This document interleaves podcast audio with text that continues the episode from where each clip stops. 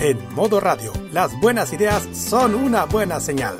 Tu marca puede ser escuchada a través de las ondas virtuales de modoradio.cl, además de sus señales en Tuning, Monkey Boo, Online Radio Box y nuestro canal de YouTube. Así, su publicidad puede escucharse en nuestra emisora online, una ventana abierta con mayores posibilidades.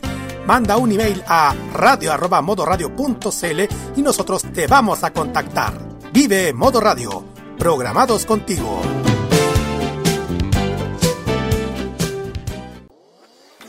No solo somos mucho más que televisión, somos un sitio que te complementa toda información y con chequeo. Somos un programa en YouTube donde la libertad de crear, pensar y criticar con fundamentos es válido. Un programa radial donde tú puedes tener cabida. Un espacio multiplataforma donde informamos y reflexionamos. TVenserio.com Somos mucho más que televisión. Este 2023 vive Modo Radio, programamos contigo.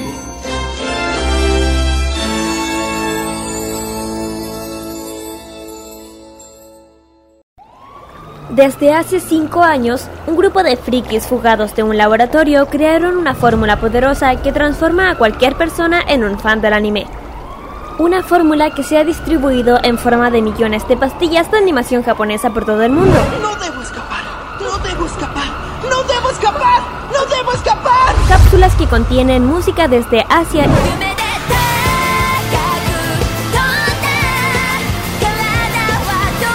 y varios litros de jarabe con sabor a videojuegos. Manga y cómics que se entregan cada sábado en la tarde. Desde ahora, Kirari Usagi Ojeda, Carlos Pinto, Dani Bru y Roque Espinosa levantan el telón de una tienda que atiende desde hace más de 200 episodios. Konnichiwa, Fanmasha Popular e. Damos inicio a Fanmacia Popular en modoradio.cl.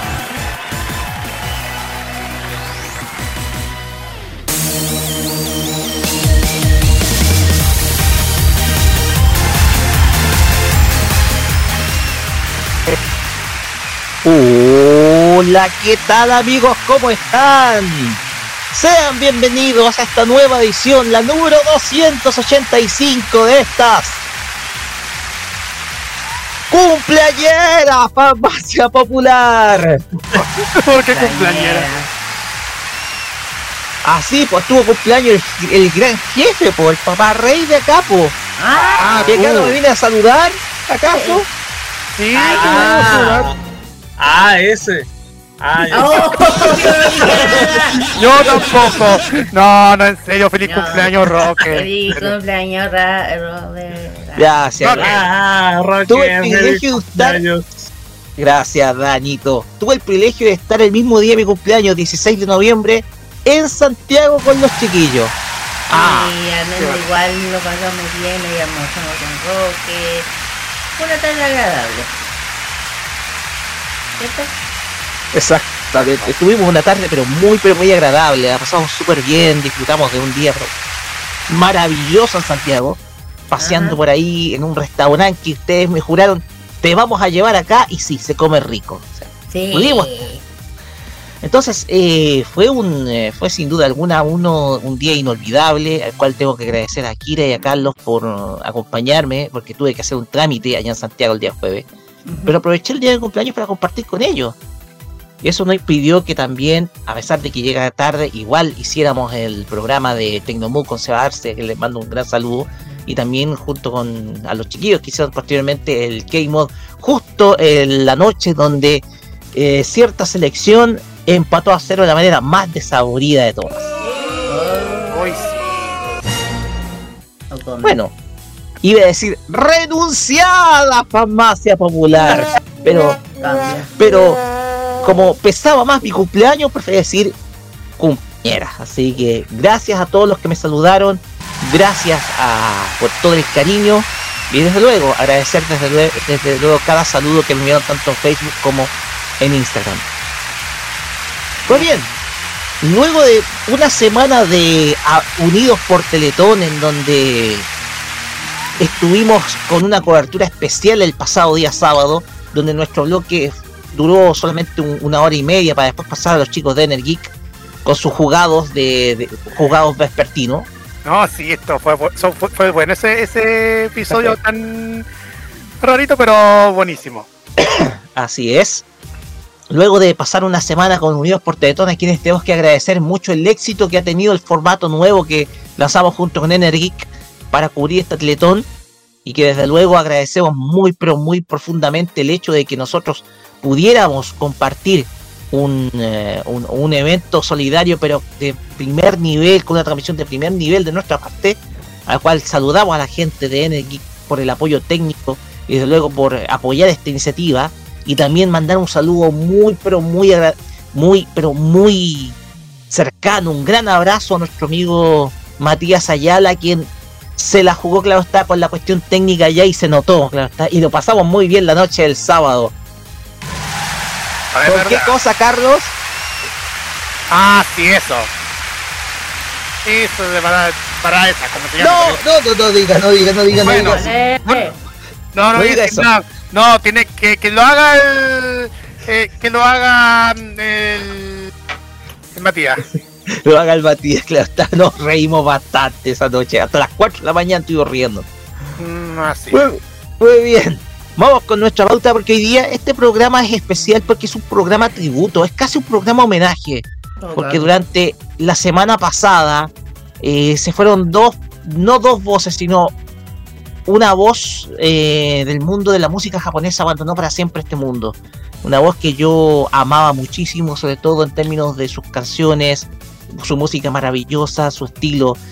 Es un programa que va a estar dedicado primero a Junko Hashi. De hecho, la, eh, casi todo, o sea, no, una, toda, eh, una gran parte de nuestro programa hoy día va a estar con canciones de ella. Por lo tanto, eh, hoy día vamos a tener un programa muy, pero muy especial, donde vamos a estar con presencia musical de ella durante gran parte de nuestro programa y desde luego con una reseña City Pop que vamos a, a resucitar porque fue nuestra sexta reseña City Pop.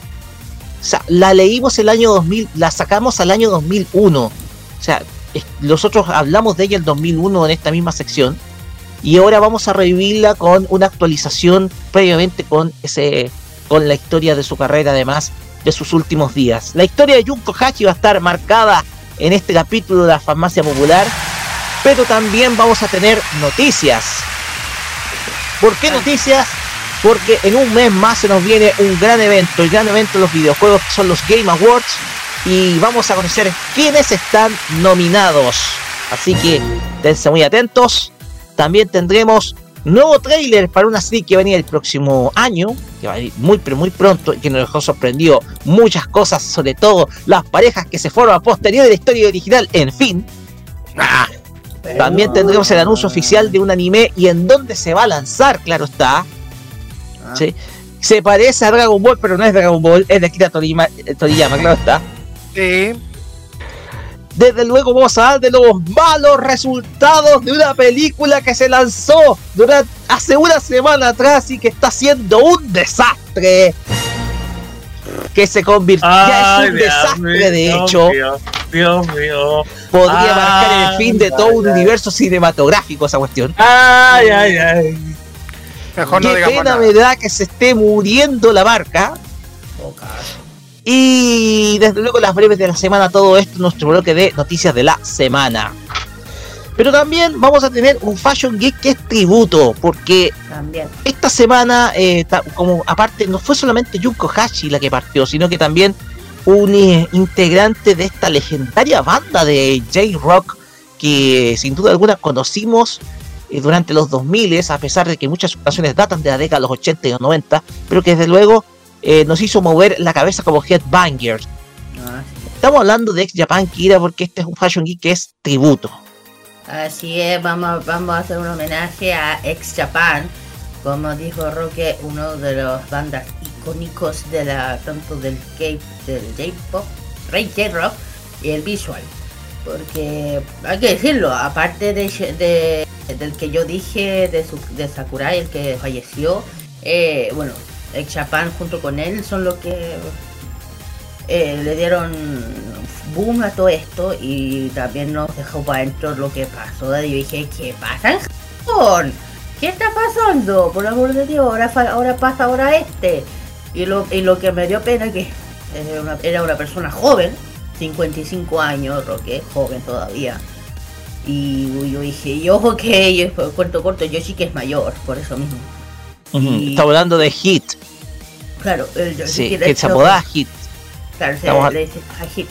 Cuento corto, el Yoshi que estaba en una en una gira, o sea, estaba de viaje, no estaba en Japón, y de hecho y lo iban a tirar porque iba a recibir un premio, no me acuerdo de qué. Y supo esta cosa y este agarró el vuelo que pudo y el, el primer vuelo se vino para Japón y tuvo que cancelar todo lo que estaba planeado y dije, dije, es que, y ojo que Japan todavía estaba vigente Roque y eso es lo Exactamente, que sí. de hecho, bueno, para que ustedes sepan, hoy día vamos a rendir homenaje en el mm. Fashion Geek a Hiroshi Morie, mejor conocido como Hit, quien fallece, es bajista que de ex Japan que falleció el pasado día 29 de octubre. O sea, esa va a ser la reseña de Fashion Geek. También tenemos emprendimientos, Kira. Ajá, exacto. Así es, los emprendimientos de este sábado por parte de Corea, Misty, y por parte de como tienda Maggi Retro. Y también otros servicios clasificados de eventos que no paran. Pues sí, no paran, no paran muchos eventos. Y lo único que voy a decir, por favor, eventos organizados no vengan a hacerlo en el mismo día. Son competencias, Kira, que la voy a hacer? Competencia. Competencia. Bueno, también tenemos nuestra reseña City Pop que nos corresponde esta semana y bueno, ya lo mencionamos, va a ser muy especial, va a estar dedicado al fallecimiento de Junko Hashi a la edad de 73 años, fallecida el pasado 9 de noviembre. Y hoy día vamos a revivir eh, la reseña City Pop de que habla de cuando hablamos de ella el año 2021, pero claro está agregando varios detalles de su vida en el último tiempo. Así que hoy día la reseña City Pop, luego, como lo contamos, va a vestir, bueno, en gran parte del programa va a estar vestido con la música de Junko Ohashi. Oh, gran homenaje. Y por supuesto, Carlos Pinto tenemos a Top Char, que esta semana se va hacia dónde? Hacia Corea del Sur, porque puta, Sí, ya lo dije, a Corea del Sur, pero esta vez no vamos a repetir el ranking de las que escuchamos en K-Mod. No, esto va a ser diferente, esto vamos a meternos con el ranking de Billboard porque igual se le mandaron tantos temas y unos temas más populares ya están dentro de los primeros lugares. Así que creo que ustedes se darán cuenta de lo que me refiero si escuchan este programa que ya está por comenzar ahora, chiquillos, con música y todo. Así es, todo esto, más la mejor música para esta tarde, día sábado, en este casi episodio tributo de Farmacia Popular, porque vamos a hablar de voces o de, músicos japoneses que ya partieron. Y, este, y claro está que vamos a estar con nuestras redes sociales, ¿cierto, Carlos? Así es. Gracias por la música, porque siempre hay mucho el tema para que todos puedan comentar de los temas que vamos a hablar durante el transcurso del programa. Facebook, eh, X o Twitter y Instagram y tweets arroba motorrayo CL y también arroba farmacia popular MR usando el hashtag farmacia popular MR.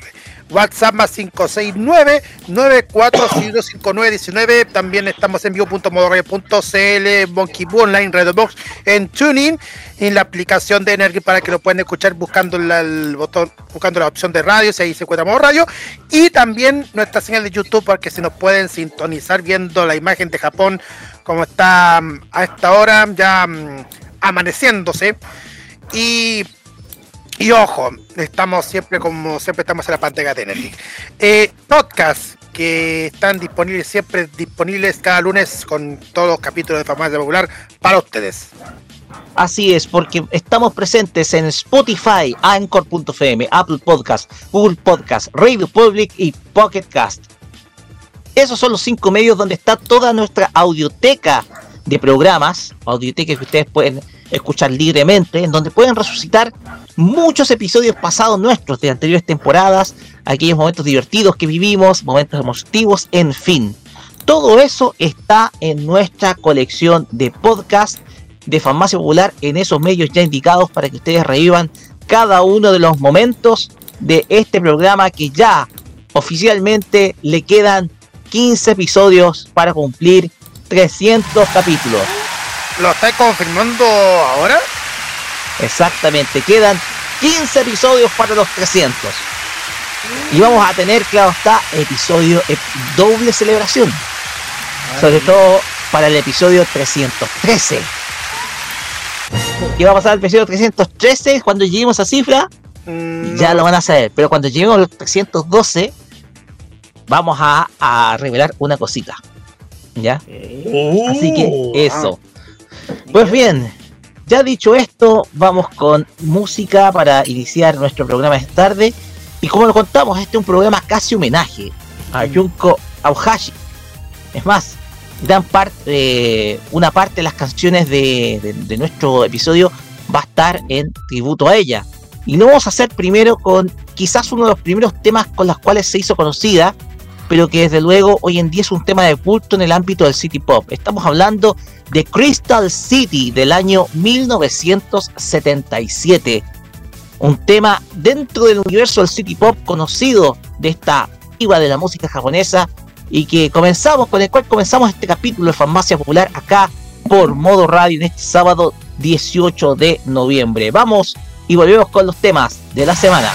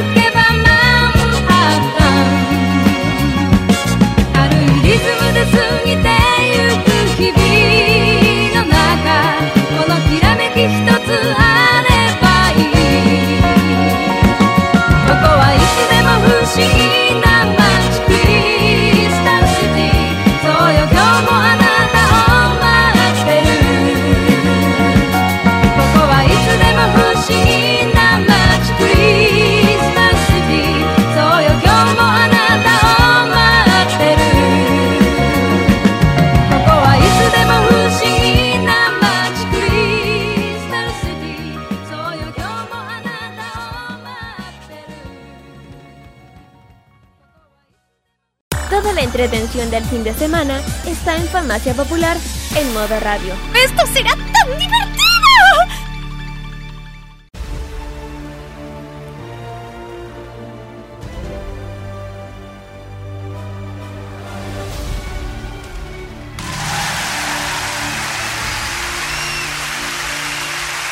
The Game of the Year es lo que estamos escuchando de fondo, porque es la música de, que siempre toca en el momento de revelar quién es o cuál es, perdón, el juego del año, The Game of the, the Year. Y cuando suena esta música es porque nosotros la relacionamos con The Game Awards, los Game Awards que se entregan cada diciembre de, en diciembre de cada año y que premian lo mejor de la industria durante el año en curso, el año que está terminando. Y se nos viene en un mes más, en menos de un mes más, y ojo, tal vez tengamos sorpresitas al respecto. Ujú. Ya. Recuerden mañana, reunión. Ejem, ejem, eh, Ajá. cosa, cosa, cosas de. Está invitado cosa- Dani también. Cosas fuera del aire, eso más adelante, por favor, fuera del aire. Eh, sí, sí, sí. Pero bueno, tenemos que discutir algo importante. Porque se vienen los Game Awards, quedan tres semanas para la gran gala de los videojuegos. Y vamos a conocer a los nominados. Gracias, gentileza, a nuestros amigos de Etcétera. The Game Awards 2023 ya hizo oficial la lista de videojuegos nominados a distintas categorías que se entregarán el próximo 7 de diciembre en el Teatro Peacock de la ciudad de Los Ángeles. Si no me equivoco, está relacionado con NBC Universal. Eh, ahí tendré que revisarlo enseguida, pero siga contando. Así es. Y en la ca- vamos a comenzar con la categoría. a ver. Vamos a comenzar con la categoría más importante que es el juego del año. Ya. Porque el Game of the Year está siendo peleado por seis juegos. Ya. ¿Cuáles son los seis juegos que están como candidatos en el Game of the Year o en el juego del año? Que es la música que estamos escuchando en fondo. Primero tenemos al juego Alan Wake 2, producido por Remedy Entertainment y Epic Games. Epic. Ah, Alan Wake. Segundo, segundo nominado es Baldur Gates de Larian Studios, bastante conocida. El tercero de los nominados es Marvel Spider-Man 2, ah. Que es lanzado por esa y Sony Interactive Entertainment. Después está el remake de Resident Evil 4, lanzado este año de parte de Capcom, o sea, Sí, el- acuerdo, la remasterización que han logrado hacer volver a la, a la, a la popularidad a, esta, a este videojuego en particular. Sí. En quinto lugar tenemos a Super Mario Bros. Wonder de Nintendo. Yay, yay, nosotros estamos presentes. Y por último está The Legend of Zelda Tears of the Kingdoms, también de Nintendo. Todos Dos de Nintendo como nominados al videojuego del año. Totalmente Ay, de acuerdo. Mira, sí que estoy de acuerdo con los nominados. ¿Qué quieres que te diga? Siga. Ya. Vamos, a ver, vamos a estar. eh, pasa que, eh, a ver, la lista completa. Si, estamos buscando la lista, la lista, com- la lista completa. Pero también, como ustedes sabrán, hay nominaciones a otras categorías, las cuales ustedes habrán de conocer. Están, por ejemplo, eh, media relacionada con videojuegos o series relacionadas con videojuegos. Ajá. Entonces, eh, vamos a estar, eh, si me dan un momentito, no sé, ¿quieren opiniones sobre Mira. sobre los nominados a videojuego del año por mientras? Ya Mientras yo busco encontré, el los nombre, ya encontré el nombre. Espera, que ya encontré el nombre del Picot Theater. Para que ustedes sepan, el Picot Theater eh, anteriormente era el Microsoft Theater. Esto queda en, los- en el centro de Los Ángeles, California. ¿Por qué se llama ahora Picot Theater? Porque un acuerdo entre AAG Live y el servicio de streaming de NBC Universal Peacock. Es un acuerdo que se hizo el 15 de junio de 2023 y por eso ahora se, el Microsoft Theater ahora es Peacock Theater. Anteriormente en 2007 era el Nokia Theater. Ahora sí que era. A ver, mi opinión, como ya del tema juego. Eh, bueno, primero, tú, yo, Carlos, tuve la suerte de poder estar antes sobre el tema de conocer el, Mario World eh, nuevo. Y totalmente de acuerdo. A, a- a- a mí, a mí Sony, no, PlayStation, me ha estado desde, el principio del año que empezaron con Spider-Man a promocionarlo. Y que me mandan notas de Spider-Man que, que hace un éxito. ¿Qué es esto? ¿Qué otro? No me extraña que estamos hablando de Spider-Man, uno de los superhéroes más queridos de Marvel. Y hay que decir una cosa, Roque, con todo respeto. es el único superhéroe que no le pasa ninguna desgracia, te lo digo en el sentido de película o videojuego, siempre le va bien a eso voy. Eh, perdone que sea así, pero es verdad. Eh, eh, no, no puedo decir nada, porque además parece, además que estamos, de, de- que se habló que iba a haber una, con esto una película parece, sí, donde va, va a aparecer eh, la Wo- Woman, Spy Woman. Sí. Ya, pues, Spider- mujer- Spider-Woman. Claro, Sí, sí. que- ojo, que esta, ella no es, ella es canon, ojo, que en, en los cómics ella aparece, claro, ella aparece, así que eso quiere decir que el universo de, de Spider va a seguir eh, con, lo- con el tema multiverso, pero más con la historia de ella también, y eso me está gustando de Sony, que cada poco está empezando como a incluir parte de lo que son parte de, otros, de los cómics de, de Spider-Man, incluyendo otros personajes, y... y Ojo que al final esto con el Miles Morales ha sido buen recibimiento Roque ¿eh? del tema de Spider-Man y al final dejaron a los dos, al Peter y al, al Morales. Y, Sí, y, la, y el juego es súper entretenido, Roque, es muy amplio. eh, además que jugar con Spider-Man es una maravilla porque ágil, rápido, eh, escalar por las mon- por, las paredes, la, la, Spider, la, la, la- la telaraña, toda esa cosa. Además que el juego te, no te aburre, siempre pasa situaciones, ¿cachai? Por ejemplo, la primera franquicia que a mí me encantó, que podíais cambiar el, el traje de Spider-Man, que podía hacer esto, aquello, y que... Y habían trajes de lo más chistoso que podíais poner al Peter solamente con la máscara y dejarlo en pelota. Y dije, perdón. Claro, ese todo el mundo no se la perdió. Sin Claro. mencionar a la... ¿Cómo se llama la que acosa a Spider-Man? La Cat. La Cat. La... Black Cat. Black Black Cat. Cat. Black Black Cat, que no pasa, Ya. que no pasa. Eh, Kira, eh, perdón, vamos rápido porque tengo acá los otros nominados. Vamos a Ya. ser más importantes. dale, dale. Eh, El tema es que eh, esta vez siento que lo están haciendo bien. Están apostando muy bien. Eso. Ya, ya. vamos.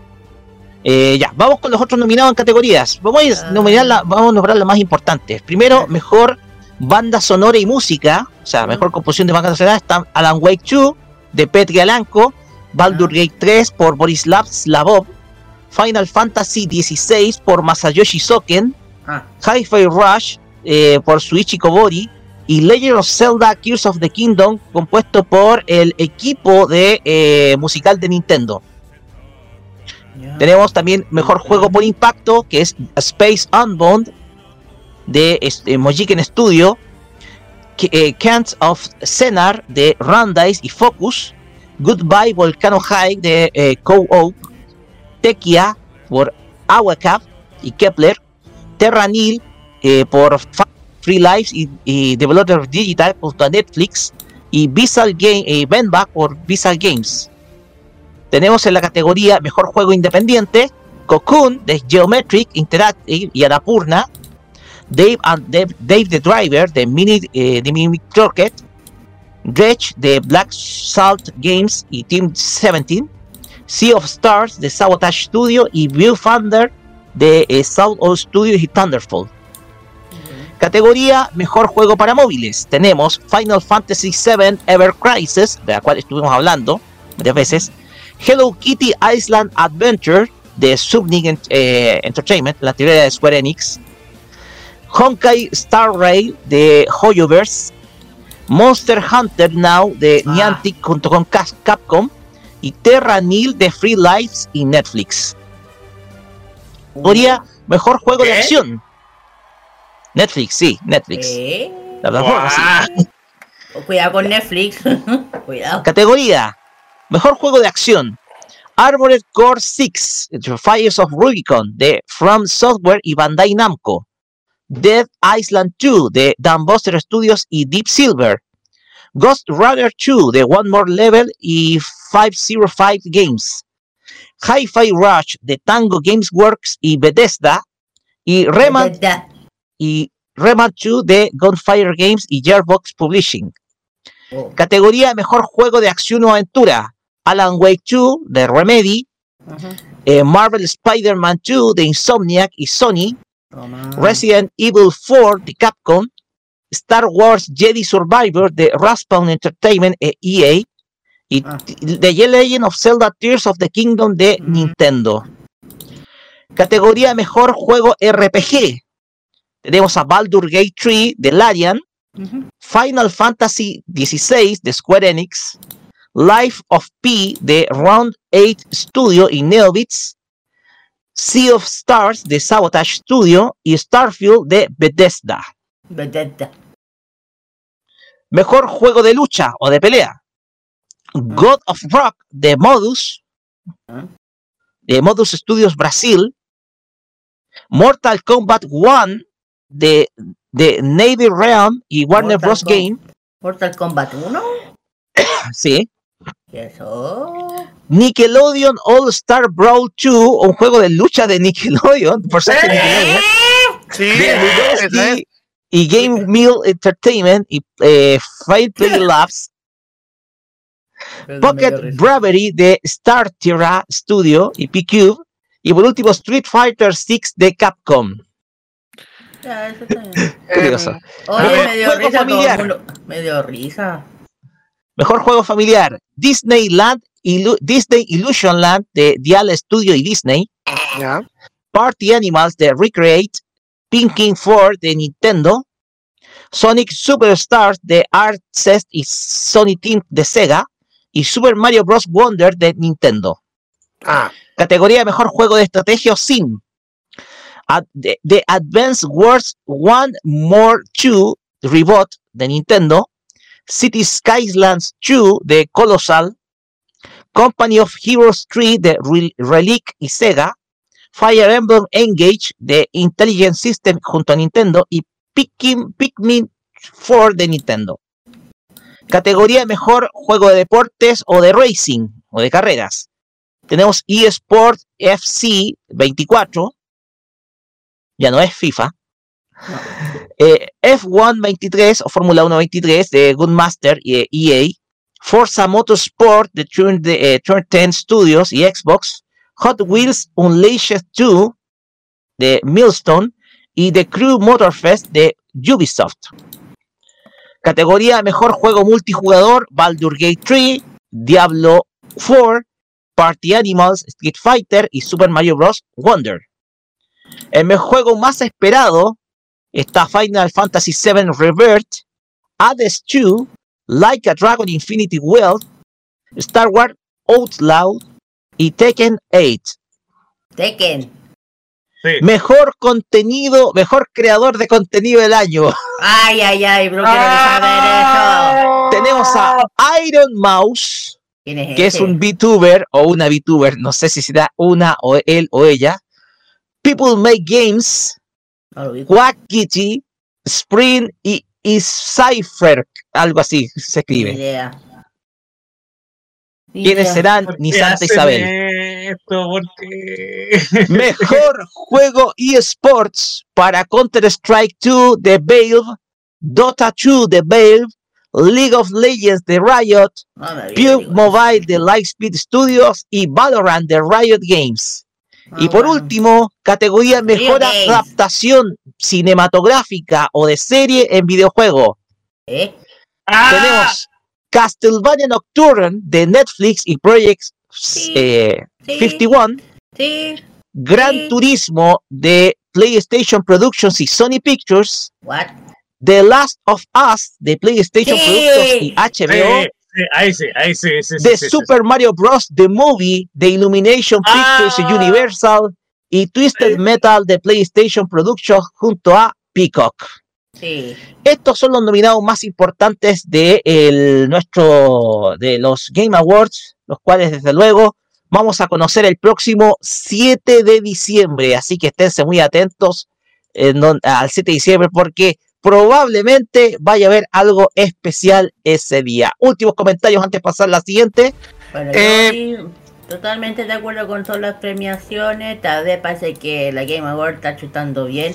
Y lo que me está. Y, me- y te voy a decir una cosa. eh, no sé si venga a aparecer, pero a mí me da que sí. Ando de, hablo del señor Kojima. Anda, ¿sabes qué? Video Kojima. Todos saben con qué me estoy Kojima. refiriendo. Ay, ¿con qué sale? Porque ya sabes que el año pasado ganó dos categorías. Y. Sí, po. Sí, po. Y bueno, este año no. Porque no, hasta no sé qué está haciendo, pero filo. No, pero me encantó esta vez la nominación, me está gustando, están achuntándole bien. Lo están haciendo bien, me gusta. Bueno. El caso mío, bueno, ya mm, ahí están todos los nominados, justamente hay, hay juegos que, que se han vuelto muy populares y mm, sobre todo cuando estaba hablando de Super Mario Brothers Wonder o el caso del que de ese juego de pelea de puro personaje Nickelodeon. Esa Esa- cosa esa- dije, Esa cosa no me la esperaba. Es, que, es que nadie lo, es que nadie lo esperaba porque la gente tanto quería ver algo diferente que Smash Bros. Y justamente apareció este de Nickelodeon que, que salió muchos personajes, además con las tortugas ninja, con Garfield. sí, y pero los lucha libre. Esponja. Bueno. Pero lucha libre. o Esponja. Yo el hombre tostado de, en polvo de Ronnie Stimpy, bueno, en fin. Uh. Eh, pero la, la cosa es que, es que mm, esperamos quién va a ser uno de los ganadores de, de cada es. categoría. Pero que Usted eso se va a revelar el día 7 de diciembre y les ruego, esténse atentos. Esténse atentos. Mucha atención. Antes de pasar a la siguiente noticia. Lo único que voy a decir es que Mario Bros va a ganar a mejor adaptación. Exactamente. Ah, la peli. Ah, la peli. Sí, para peli de Mario. Bueno, vamos ahora. Pues bien. Vamos a la siguiente noticia porque se lanzó un nuevo trailer. Tenemos new, nuevo- new trailer. Así que vamos con la música de esta serie llamada Shaman King porque se lanzó nuevo trailer.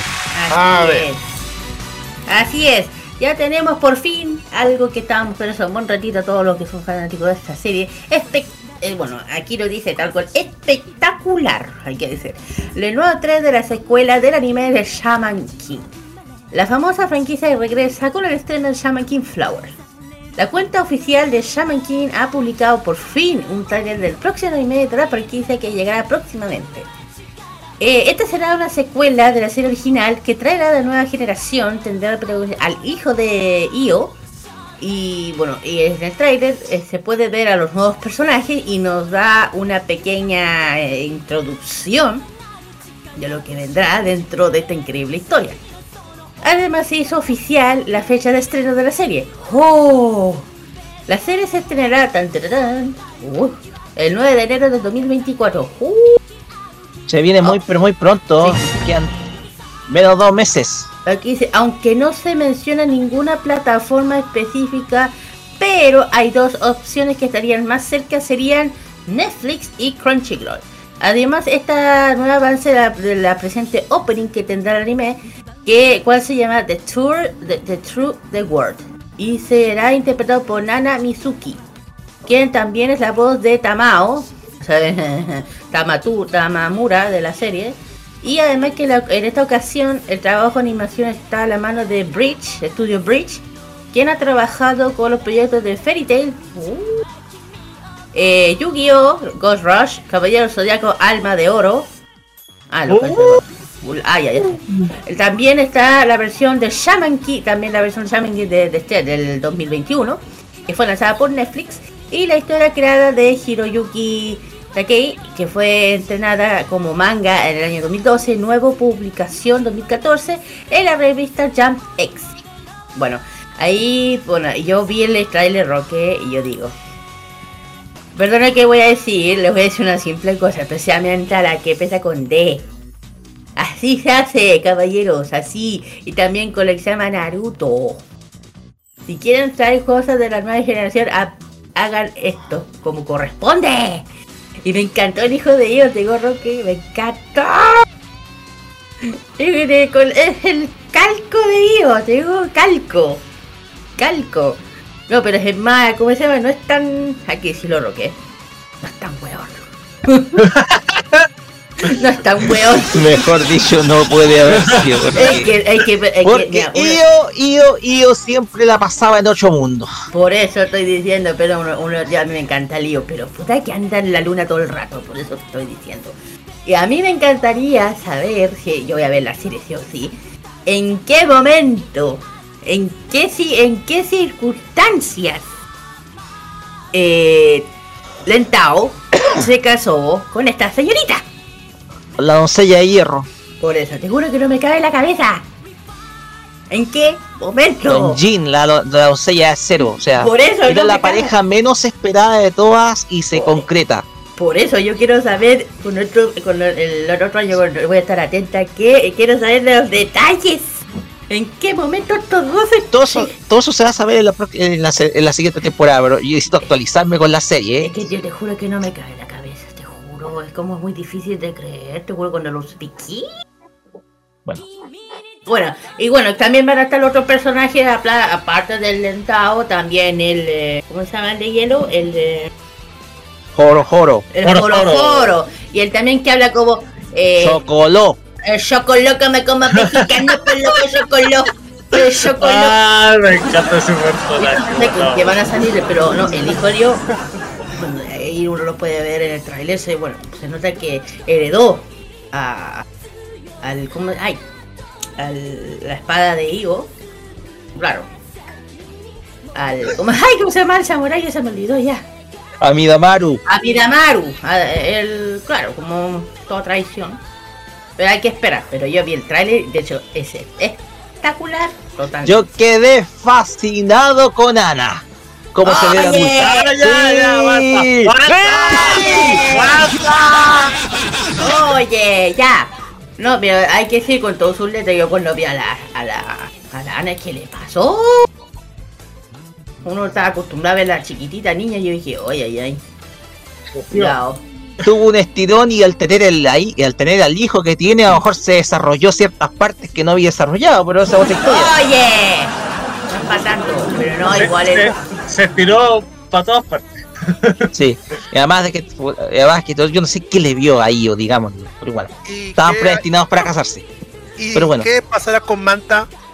Oh, Hoy sí, no, no he sabido nada de Manta. por eso. Oh, es sí, cierto, nada de es Manta llamada. O- ¿Algún Oh, comentario, chiquillos? que- Dani, pregunta, Carlos. Carlos Yo ya, mi- yo ya me hice mi comentario, ¿qué, qué pasará con Manta? y Dani, eh, tú. Yo me quedo con lo que dijiste de Ana. Le com- yo pienso que le compite a Yor. No. Compite a Yor en el sentido de ser la mommy del año. La mommy del año. Mira, si a mí me preguntan de la chica que a mí me gusta, es la, que- ¿cómo se llama? La hermana Tao, de Tao. Ella me gusta más. Así es. La hermana, la hermana. Ah, sí, por la hermana del Estado, ¿Verdad? sí. Pues. Era la waifu que teníamos nosotros cuando éramos fanáticos de Shaman King. Oh, la ¿Sí? cambiaron, qué feo. Sí. La cambiaron, qué feo. Bueno, esas son las. Esas son las. Y ella es más bonita, perdónenme. Sí, pues. Bueno, igual tenía más edad que, que esta protagonista. Sí. Estaba hablando, estaba hablando de Juntao, desde luego. Sí, la hermana. Que era la waifu nuestra cuando ve- veíamos la serie, Juntao. Bueno. Eh, Pero bueno, no sé. Bueno, yo, yo, yo Pero- espero que. Yo espero una buena secuela. Eso es lo que espero, una Sí, buena yo, secuela. yo estoy, yo tengo fe. No yo- va a ser larga. Yo creo que puede ser durar, yo creo, 50 capítulos sin problema. Mira, yo te digo, yo a, a lo que es Shaman King le tengo más fe que a Dragon Ball. ¿Qué quieres que te diga? Que a, a Dragon Ball Sergio Dalma. Bueno, Voy a hablar de cosas raras, Roque. Vaya a creer que eh, con el Carlos estábamos en el, en el, en el metro y ahí de quién apareció.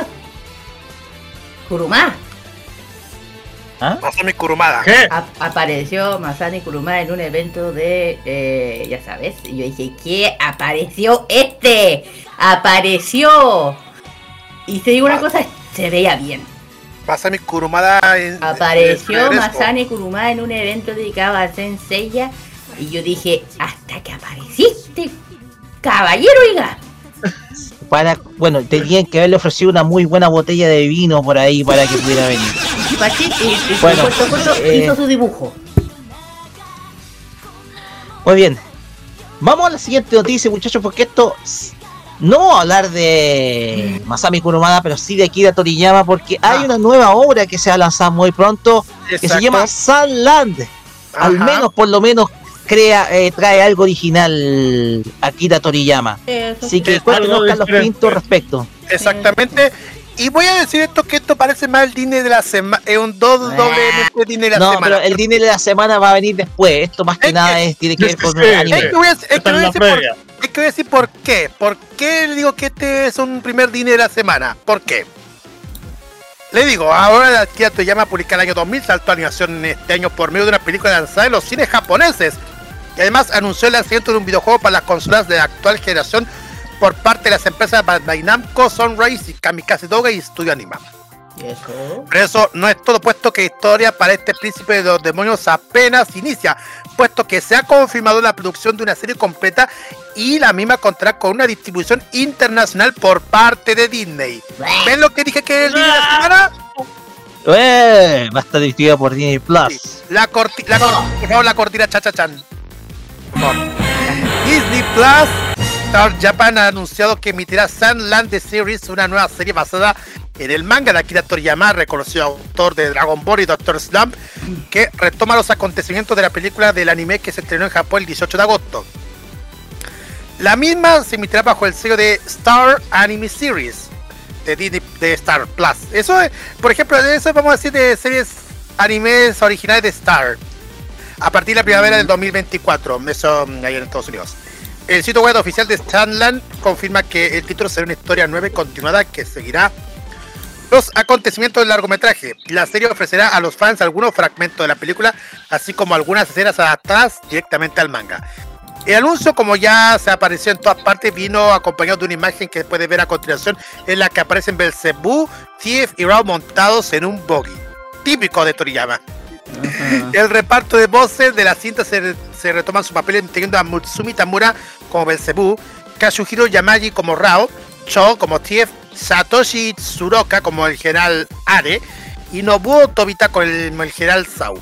Los responsables de la producción de la película también participarán en la serie encabezado por el director Toshiya Yokoshima, el asesor de dirección Hiroshi Youjina, Koujina, perdón, el guionista Mahayashi Mori, el director de sonido Yoshizak, Yoshikazu Iwanami y el compositor, musi- compositor musical Yugo Kano. La película se estrenó mundialmente el día 22 de julio y está previsto que esté en los cines norteamericanos en 2024, aunque no tiene fecha de estreno para Latinoamérica, pero como ustedes ya saben, ya Sandland ya prontamente va, va a salir en Disney Plus, en Star Plus para gran parte de Latinoamérica y Hulu en los Estados Unidos. Chiquillos. Estoy viendo el dibujo de la serie y me parece, eh, bueno, el diseño es de Toriyama neto, pero la estética de lo que, de cómo se presenta la, la obra es sin duda alguna interesante. Es como una obra un poquito poca, posapocalíptica en un desierto. Tiene elementos que uno puede decir que se parece a Mad Max, otros de, eh, o sea, aquellos han visto, aquellos que han visto la serie lo sabrán que es eh, Tengen Topa Guren Lagan, que se desarrollan en, una un mundo Ah, apocalíptico. sí. Pero igual, me parece sumamente interesante la trama, la temática. Una temática, claro, está tipo Mad Max, con un personaje principal que se ve muy diferente. Esto, yo creo que esto, esto, esto provoca generalmente un cambio al, al- al- al enfoque que tiene tradicionalmente Toriyama con respecto a los personajes Dragon Ballizados, como hemos visto. Entonces cambia un poco la estética acá. O sea, por lo menos Toriyama muestra, muestra, hace el esfuerzo de mostrar algo diferente, algo distinto. Algo distinto, sí. Sí. Claro, no, sí estoy de acuerdo. y Es como Sí, ya. porque pues, de hecho, claro, porque cuando tú ves los, los diseños de Toriyama de las últimas obras, todo es Dragon Ball. Y, y- y- incluso si tú ves, eh, por ejemplo, eh, los diseños de Dragon Quest, eh, to- todo es Dragon Ball, bro, todo es Dragon Ball. Pero aquí también, po. Solo que un cambio. Hay un cambio. Claro, hay un cambio, hay un aire distinto. Eso, eso es lo que aplica en esta, en esta nueva Bueno. obra. Es que, bueno, que aquí en Latinoamérica, lo único, lo único bueno de Toriyama que conocemos en Latinoamérica son Dragon Ball y Doctor Slump. Ahora, ¿cómo va a pasar con Sandland? Eso. Ojo, te faltó algo que, bueno, aquí no sé. Blue Dragon, sí, Blue Dragon. No, Dragon Quest. Dragon Quest, Sí, ah, no, sí, también. Es que estaba diciendo de las otras animes desarrolladas Ya, por Toriyama, pero está bien. Ya, po, Dragon Quest. Ok, sí, Dragon Quest también. Ya, aparte que una, es una- un juego, pero también ahí tiene serie. Sí, serie anime, sí, exactamente. Aunque sí. no es, no, no, no, nunca fue tan, la serie tan popular como los juegos. Ahora sí. Especialmente por alguien que es fanático y no lo juegue. Y, y hace rato eh, se llama eh, algo que se llama X Hunter. Sí, de hecho, me gusta mucho la, la- esta apuesta. De hecho, uno, uno lo ve y se, y se ve, por lo menos el esfuerzo de mostrar algo diferente de parte de, de- del maestro Akira Toriyama. O sea, es algo que desde luego uno puede aceptar. Ahora bien, el hecho de que pase por, eh, por las plataformas de Disney demuestra de que eh, está necesitado de contenido. está necesitado de contenido. ¿Por qué? Porque necesita diferenciarse un poco en términos de contenido, poco para poder eh, evitar de que la gente eh, se quede en casa en- al momento de estrenarse sus películas. Ya van a ver la historia que vamos a seguir luego. Pero le ha hecho. Hoy en día el tema es que Disney Plus eh, se convirtió en un saco roto de Disney. Eh, es una plataforma que ha traído tanto pérdidas económicas como de oportunidad.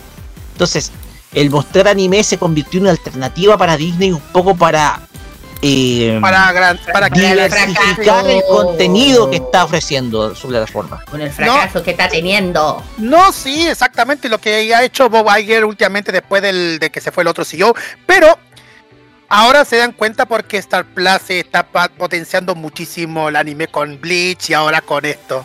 Se dan cuenta. Exactamente. Primero Bleach, que está por la plataforma.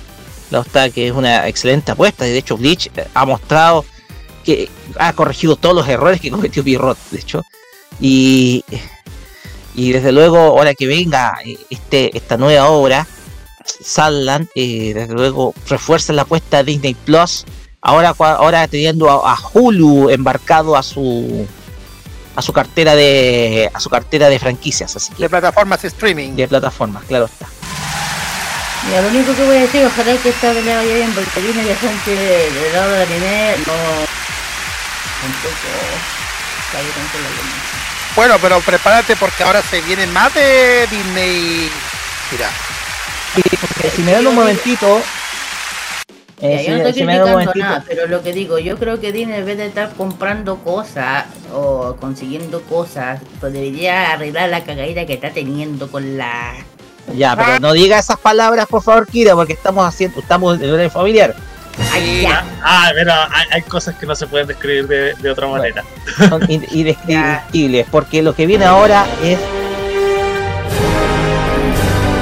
este es el, ot- el otro Disney de la semana, el segundo. así es, porque lo vamos a hacer con ritmo de cumbia. Por eso mismo, porque creo Porque- que estoy. Tal vez estamos viendo el ocaso del universo cinematográfico de Marvel con lo que sucedió esta semana con The Marvels, el cual se ha convertido no solamente en el peor estreno de la historia de la casa Marvel, sino que también se ha convertido en el se podría convertir en el mayor fracaso de la historia de Disney por todo lo que se gastó en plata. Kira, adelante. Bueno, como dijo Roque, dicho y hecho. eh, a eso yo estoy hablando de lo con, con Disney. Así es. Eh, la- bueno, Marvel no estuvo a la altura y logró lo- lo- la menor recaudación de un, de un estreno de Marvel Studios. Ouch. Lo más Ouch. reciente película del estudio no funcionó en las boleterías. Durante su lanzamiento logró una cifra muy baja, más baja, dejando atrás la marca que tuvo la pelea de Hulk, o protagonizada por Edward Norton. Es, bueno, eh, tema corto, eh, estaba de- discusi- la discusión previa a la larga de Marvel, eh, ratificó los pronósticos. La más reciente película de Marvel Studios solo logró recaudar 47 millones de dólares. Situación como la producción de menor recaudación de la historia del estudio. ¿Por qué? Previamente la película como del, del Increíble Hulk, que obtuvo 56.4 millones con Atman, con un total de 57.2 millones, representaba las marcas más bajas. Y también, eh, por otra parte, Black Widow, la película más afectada por la pandemia, que recaudó solo 80 millones de dólares en su estreno.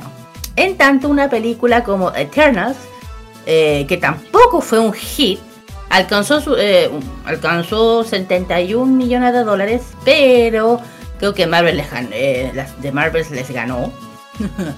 Eh, considerando que tanto la primera película de Capitán América como la primera de Thor fueron lanzadas al, a, lo- a labores del Marvel Studios cuando las producciones no eran un éxito asegurado. Sin embargo, no perdieron, no perdieron, dinero ya que su, su, su- su presupuesto era más acotado que a la actualidad. Bueno, la cifra no fue la mejor, la mejor a nivel mundial, ya que recaudó, eh, recaudó un total de, de Marvels de 88 millones de dólares que su primer fin de semana de estreno, lo que representa un número de líneas y otra fallida producción de superhéroes. El escenario desde la anticipada de Marvel, la serie de la película MCU con la menor recaudación, eh, atacar, destacar los números que logró conseguir el Capitán Marvel del 2019, que la película recaudó más de 1.1 100 millones de dólares y el Marvel tuvo eh, o sea, un presupuesto de 220 millones de dólares que probablemente que la cifra actual determina que la termina perdiendo dinero por alta inversión que significó. O sea, invirtieron 220 y solo recaudaron 47. O sea, aquí eh, si vemos eh, la lista, la siguiente lista de mer- la menor recaudación, aquí está, imagínense. En el primer lugar se lo gana The Marvels con un 47, 47 millones. Hulk baja, eh, del que esto fue 2008, 2008 con un so- 55,4 millones. Atman del 2015. 57.2 millones. Ojo, Capitán América The First Avengers, que del 11, que recaudó 55.1 millón. Eh, Thor, la primera, 65.7 millones. Y la última, que es justamente Eternal, del 2021, eh, 71,3 millones de dólares. O sea, la que más recaudó, que hay que decirlo. Y y hay que decir una cosa, ah, no por ser... pe- A mí la protagonista de Capitán Marvel, no sé por qué, no me cae muy bien. Brie Larson. es No como, me eh, cae muy yo bien. veo y es como no sé, eh, como que les, yo veo la cara y les desagrada todo, o sea, eso es lo que veo en la cara. De hecho, es, es- es el, creo que es el personaje más odiado del universo de, Marvel. Marvel. No, y además que, mira, una cosa que yo creo que todos fueron a ver la película por una simple razón. Una- parte que tienen que saber que uno de los actores que está actuando es un gran actor coreano que a mí me encanta, que es mi favorito. Y todas las que son fan del K-drama están criticando porque apenas salió unos ¿cuántos Tres minutos. Tres minutos y se iría. Y yo dije, ¿en serio? Tres minutos y chao. Eso fue todo. Tres minutos. ¿En serio? Uno de mis, mi- uno de mis actores favoritos que drama le den tres minutos, por favor. Entonces, No, no, Entonces, no, ¿para no, qué no. lo llaman para algo para hacer, para que parezca tres minutos? Por, No, por todo respeto, no, no, uno de los no, mejores actores de Corea. Qué huellazo, perdóneme. No, me estáis huellando, no puede ser que pase que hagan esto con. Y Ojo que la- yo les digo una cosa, un- hay tres fans que hay que tener cuidado. Una que es el los fan del K-drama, del K-pop y de la música. Ah. Por eso estoy diciendo. No, yo te digo, te digo una cosa. Los fanáticos de K-pop van a empezar a criticar redes sociales por esto en- sobre la opinión de, de esta película. Mira, estoy viendo acá las cifras y hasta el momento lleva recaudado en 7 días un total de 117 millones de dólares. Poco. O sea, Poco, nada. la película costó 250 millones y más publicidad fácilmente entre 350 y 400 millones. O sea, la pérdida va a ser horrenda para Marvel. O sea, eso, o sea, podría- la película podría perder hasta incluso 300 millones. Lo que sería desastroso para el estudio. pero también esto ha causado efectos, eh, efectos colaterales, porque de Marvel, el fracaso de Marvel llevó a que la película planeada de Avengers 5 de Kang, de la dinastía de Kang, Ah, se sí. quedara sin director. ¿Verdad que iban a hacer, querían volver a hacer las cosas cero, pero con esto yo creo que no. Así es, porque Destin Daniel Cretton eh, eh, eh, oficializó su renuncia y no va a participar y el proyecto está sin director. Sin director. Hay que, hay que decir, han, de- han, han dejado la cagadita, digo. Sumemos además los, eh, sumemos además, dicen que tiene uno de los peores guiones de la historia de Marvels. Tiene también al- la peor villana de la historia Marvel. Tiene los peores efectos especiales de Marvels. Yo me pregunto, ¿qué se hizo con los 250 millones? ¿Qué se hicieron? Alguien se los llevó. O sea, ¿alguien se los robó? ¿Alguien se los llevó? No se sabe, pero parece que hay un tra- mal trabajo de dirección ahí de producción. Vamos a ver, yo pienso que van a venirse cambios importantes en Marvel. Ojo, Mira. que aquí, aquí tiene también responsable alguien, una industria llamada de ratón. Bueno, es que Disney, eh, Disney está a cargo de Marvel. Pero igual eh, la cuestión es que la mayoría de las entradas económicas a nivel cinematográfico de, de Disney vienen por parte de Marvel. Por eso. Y digámoslo que también eh, Thor Love and Thunder, que fue que así que recaudó más de 750 millones, esperaba que recaudara más de mil y no lo hizo. De hecho, la única película de superhéroes que hasta ahora ha ido bien es la última de los Guardianes de la Galaxia. La única. Exactamente, eh, hizo 900 millones aproximadamente. Mira, ya para terminar esto, yo voy a hacer un Y pequeño Dani, comentario. diga algo, por favor. Dale, Dani. Ay, es que, que- que puedo decir que no se haya dicho ya, si es de las peores, o sea, vi la peli, es horrible. No hay cómo rescatarla con una protagonista que es horrible, con una antagonista que es horrible, con, con todas las cosas que viene esa peli son horribles. Ay, Dios. Pinto. me imagino, yo me imagino ya para ya cerrar esto, porque tenemos que ir al siguiente tema. Eh, me imagino cómo va a estar la empresa Disney eh, con este con estos problemas, porque ahora ya se han mandado muchos condoros. Digo esto porque ya se están planificando la ter- una tercera, ya están tercera y cuarta película están preparando para Frozen. Y ahora, Yo ¿qué no va a pasar con el tema? Yo no creo nada, Disney, Ya, digo. y ahora, ¿qué es lo que va a pasar ya para, para su próxima película animada, que es Wish, el poder de los deseos, que se va a traer en enero próximo? Hay que pensar de que son unidades de negocios distintas porque la administración de Marvel es diferente, a pesar que pertenece al mismo grupo. El problema acá es que Marvel representa la mayoría de las entradas de dinero, flujos de caja que recibe el grupo empresarial de Disney. Entonces, Ah. ese es, el, ese es el problema. Porque si falla la que ha sido la mayor generadora de caja, de efectivo de, de Disney, lo que se va a venir va a ser un poquito más complicado para el próximo año. O sea, tener que cancelar proyectos o incluso retrasar. Así que y lo de Avengers 5 está en riesgo oficialmente. Por eso mil veces prefiero Warner con DC. Somos dos. Bueno, vamos a las breves informativas acá en Farmacia Popular porque han aparecido algunas noticias que se pueden detallar de manera bastante breve y lo vamos a dar a conocer. Y la primera es que tenemos que la película eh, Susume, película que ya se estrenó el año pasado, pero quiere ir, tiene intención de ir por los premios del próximo año, la jornada de premios del próximo año, entre ellos el Oscar y Globo de Oro, eh, oficializa su llegada a Crunchyroll.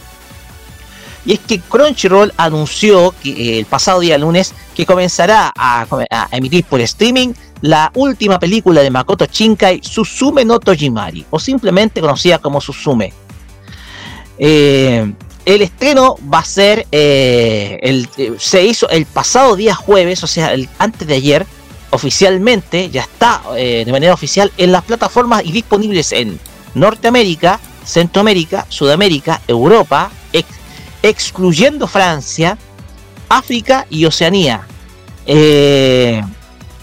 También ha confirmado su estreno en, en- en el Medio Oriente y también en, eh, países en estados, eh, en estados de dependencia británica. La película, eh, la película eh, tuvo en, su partitura en Japón tuvo varias semanas número uno y desde luego en Norteamérica se estrenó en los cines de Estados Unidos el pasado 14 de abril. Crunchyroll eh, estrenó la película con eh, va a estrenar eh, la película en japonés con subtítulos en el idioma procedente y desde luego ha generado en ingresos por cerca de 5 millones de dólares en su apertura en Estados Unidos, llegando a los 10 millones en, eh, eh, en dicho país. En eh, Japón, esta película logró ingresos por más de 100 millones de dólares, acumulando un total de eh, 302, 320 millones de dólares a nivel global. Eso contando las cifras en China. Entonces, ya Crunchyroll tiene disponible la película Susume no Tojimari, ya está disponible Susume, para que todos lo puedan ver a través de su plataforma de Crunchyroll. ¿ya? Una de las grandes películas del maestro Makoto Shinkai, que ojalá, por favor, le den alguna nominación en los premios acá en eh, América del Norte. Tenemos también las cifras de rating que dejó eh, que dejó la que dejó la semana pasada y te digo algo lamentablemente el final de Attack on Titan eh, no logró repetir el nivel de sintonía que tuvo el, el especial anterior porque lo que se supondría que iba a ser el episodio el- el- la parte final logró una puntuación en rating en su horario de solamente 3.2 puntos de sintonía. En contraste con los 3.8 que logró en, el, en la vez anterior y que colocándose a la cabeza de la- del rating del- de, esa semana en términos de anime.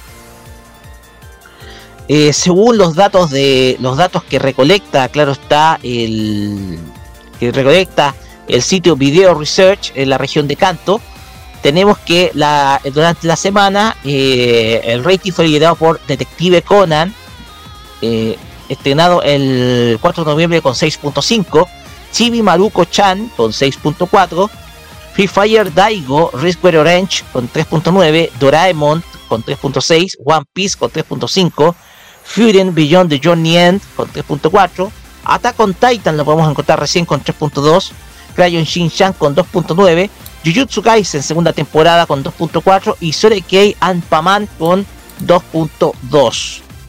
Lamentablemente no logró repetir el éxito tal vez eh, el éxito tal vez tal vez no fue el mejor día de estreno para el capítulo final pero de todas maneras igual el, estre- el estreno de este último capítulo generó muchas repercusiones fuera de Japón la cual mucha gente estuvo atenta al estreno del último capítulo por Crunchyroll pero en Japón no tuvo el mismo rendimiento que sí tuvo el primero de los de los especiales de finales de Shingeki no Kyojin. Ya, o sea, llama, llamativo las cifras, sobre todo para ah, una serie de la magnitud de Shingeki no Kyojin que cerraba precisamente su historia el pasado, eh, la pasada semana. Ya, bueno, varios ABC motivos. Y seguimos ya con una última noticia porque se, co- eh, se está hablando de planes para un nuevo anime de una conocida franquicia cinematográfica. ¿Y saben cuál es? ¿Cuál es? John Wick. John- Así es, ¿eh? porque se estaría planeando, según el director Chad Stahelski, una posible adaptación al anime de la saga de John Wick. A través de un podcast, en el- a través del podcast de Discourse, eh, el pasado día eh, jueves, el director Charles Stahelski eh, ha revelado que se está, eh, hay un proyecto de serie de anime para la o para la franquicia de John Wick. De acuerdo a este podcast, eh, esta sería una serie de televisión esta sería una serie de televisión vinculada al- a, a lo que es anime y la cual eh, se estaría planificando llevarla a la animación, la franquicia, la franquicia de John Wick. Se estaría eh, planeando hacer un, un, un- un anime de eh, John Wick Sí, en sí. concreto. ¿Con Keanu Reeves? No lo sé, pero es un anime. Sí, pero eh, hace tiempo parece que Keanu Reeves había mencionado algo, pero no estaba muy segura si era real o no. El proyecto de anime, según The Playlist, el podcast hizo referencia a la reciente serie de televisión de la precuela de la franquicia que se llama The Continental, cuando Stalewski eh, dijo que habría una segunda serie de televisión además de un anime. Playlist citó a Stalewski. Tenemos muchas ganas de ver esa segunda serie de televisión. Estamos muy emocionados porque estamos haciendo eso además de un anime japonés, porque amo mucho el anime japonés. Entonces, para crear todas las historias geniales que el anime podría lograr mejor que nosotros y el programa de televisión para expandir nuestro mundo, aún tendremos nuestras eh, tendremos muchas otras soluciones. Talesky dirigió cuatro, las cuatro películas de John Wick desde 2014 hasta este año. También produjo la película derivada Ballerina, del, eh, la cual eh, se va a estrenar el próximo año, aunque no participó en la serie de Continental. Está diseñado en las secuencias de acción de Lazarus. Shinichiro Watanabe y el anime de acción de ciencia ficción de, de Mapa para Adult Swim. eh, o sea, perdón. Estaría pens Stalesky estaría pensando en Shinichiro Watanabe para eh, la dirección y coordinación de, la, de este nuevo anime. Entonces, eh, hasta el momento, solamente es un anuncio, es, sola- es una intención, claro está, del, del director de la franquicia, de John Wick. Por lo tanto, se puede, podríamos tener, claro está, un, una nueva, una adaptación del al anime de esta franquicia que es John Wick, que ha tenido mucho éxito y tiene muchos fans en el cine. Así que eh, vamos a ver si sale un anime de John Wick. Si se hicieron animes de personajes de Marvel en, el pasado, en el año 2010, yo creo que no nos va a extrañar eh, ver un anime de John Wick. Así que Pues bien. entonces. Esas fueron las noticias de esta semana y vamos ahora con la música. ¿Y qué tenemos, Carlos Pinto? Porque una de estas canciones tiene que ver con nuestro tributo.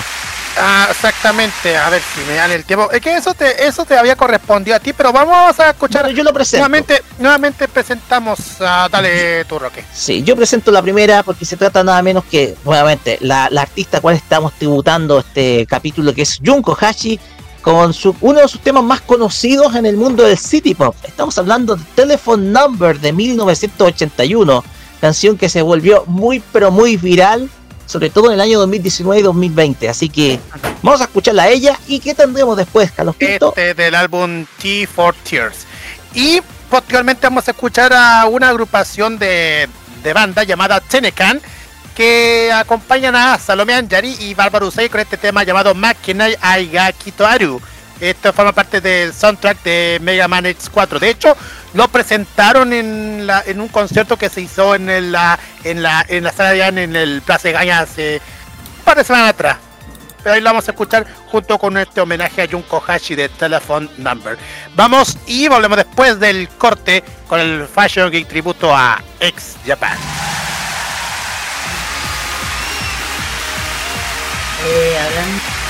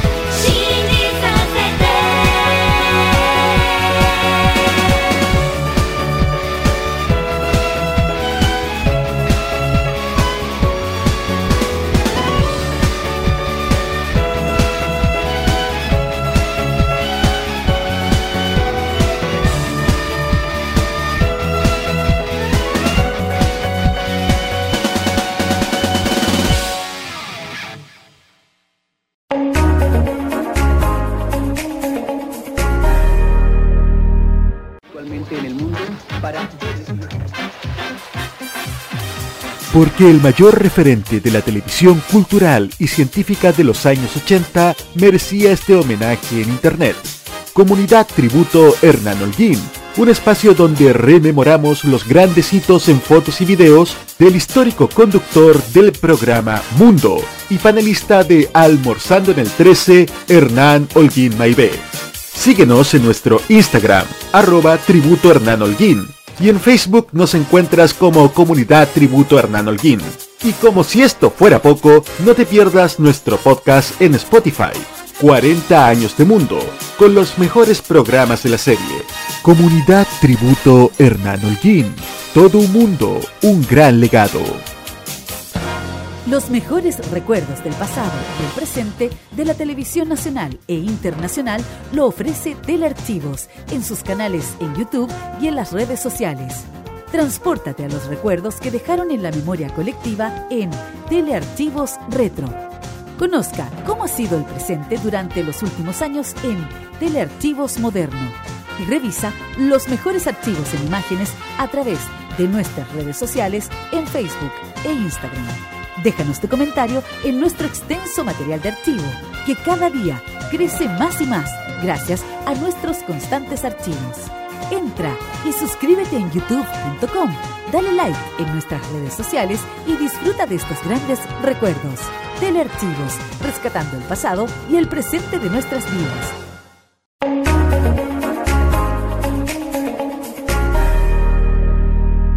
Los eventos musicales más importantes del mundo están en exclusiva con nosotros. Vive los grandes espectáculos en modo radio. Programados contigo. Toda la moda de Oriente y las curiosidades de Japón están junto a Kira, su fashion geek, en Farmacia Popular.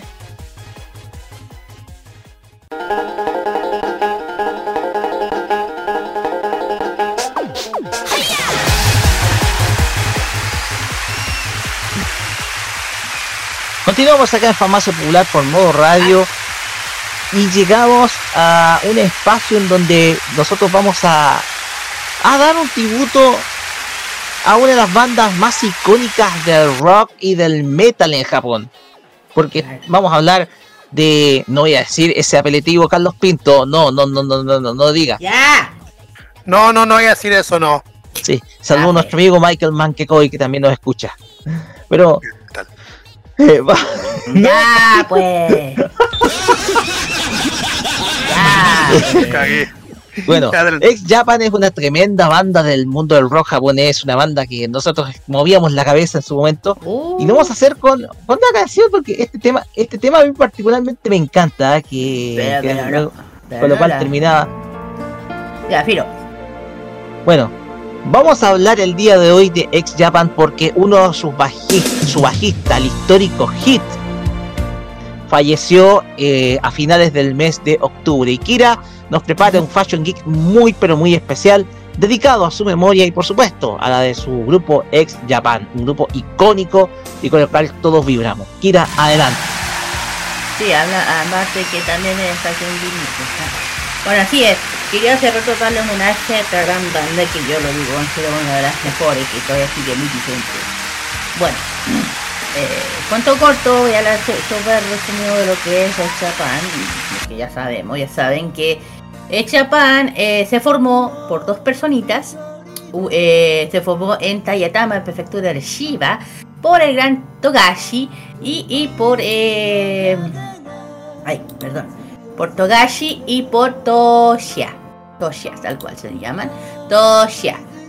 Eh, pero es una banda, de hecho, aparte, aparte del también visual que japonés del metal. Y ojo, ¿en qué año se formó? Se formó en el año 1977. La bat- el- con el baterista Togashi y el vocalista Toshi. Como saben, Togashi es el, que hoy en día todo el mundo sabe que es, es- baterista, pianista, compositor y productor japonés del gran Togashi, grande él.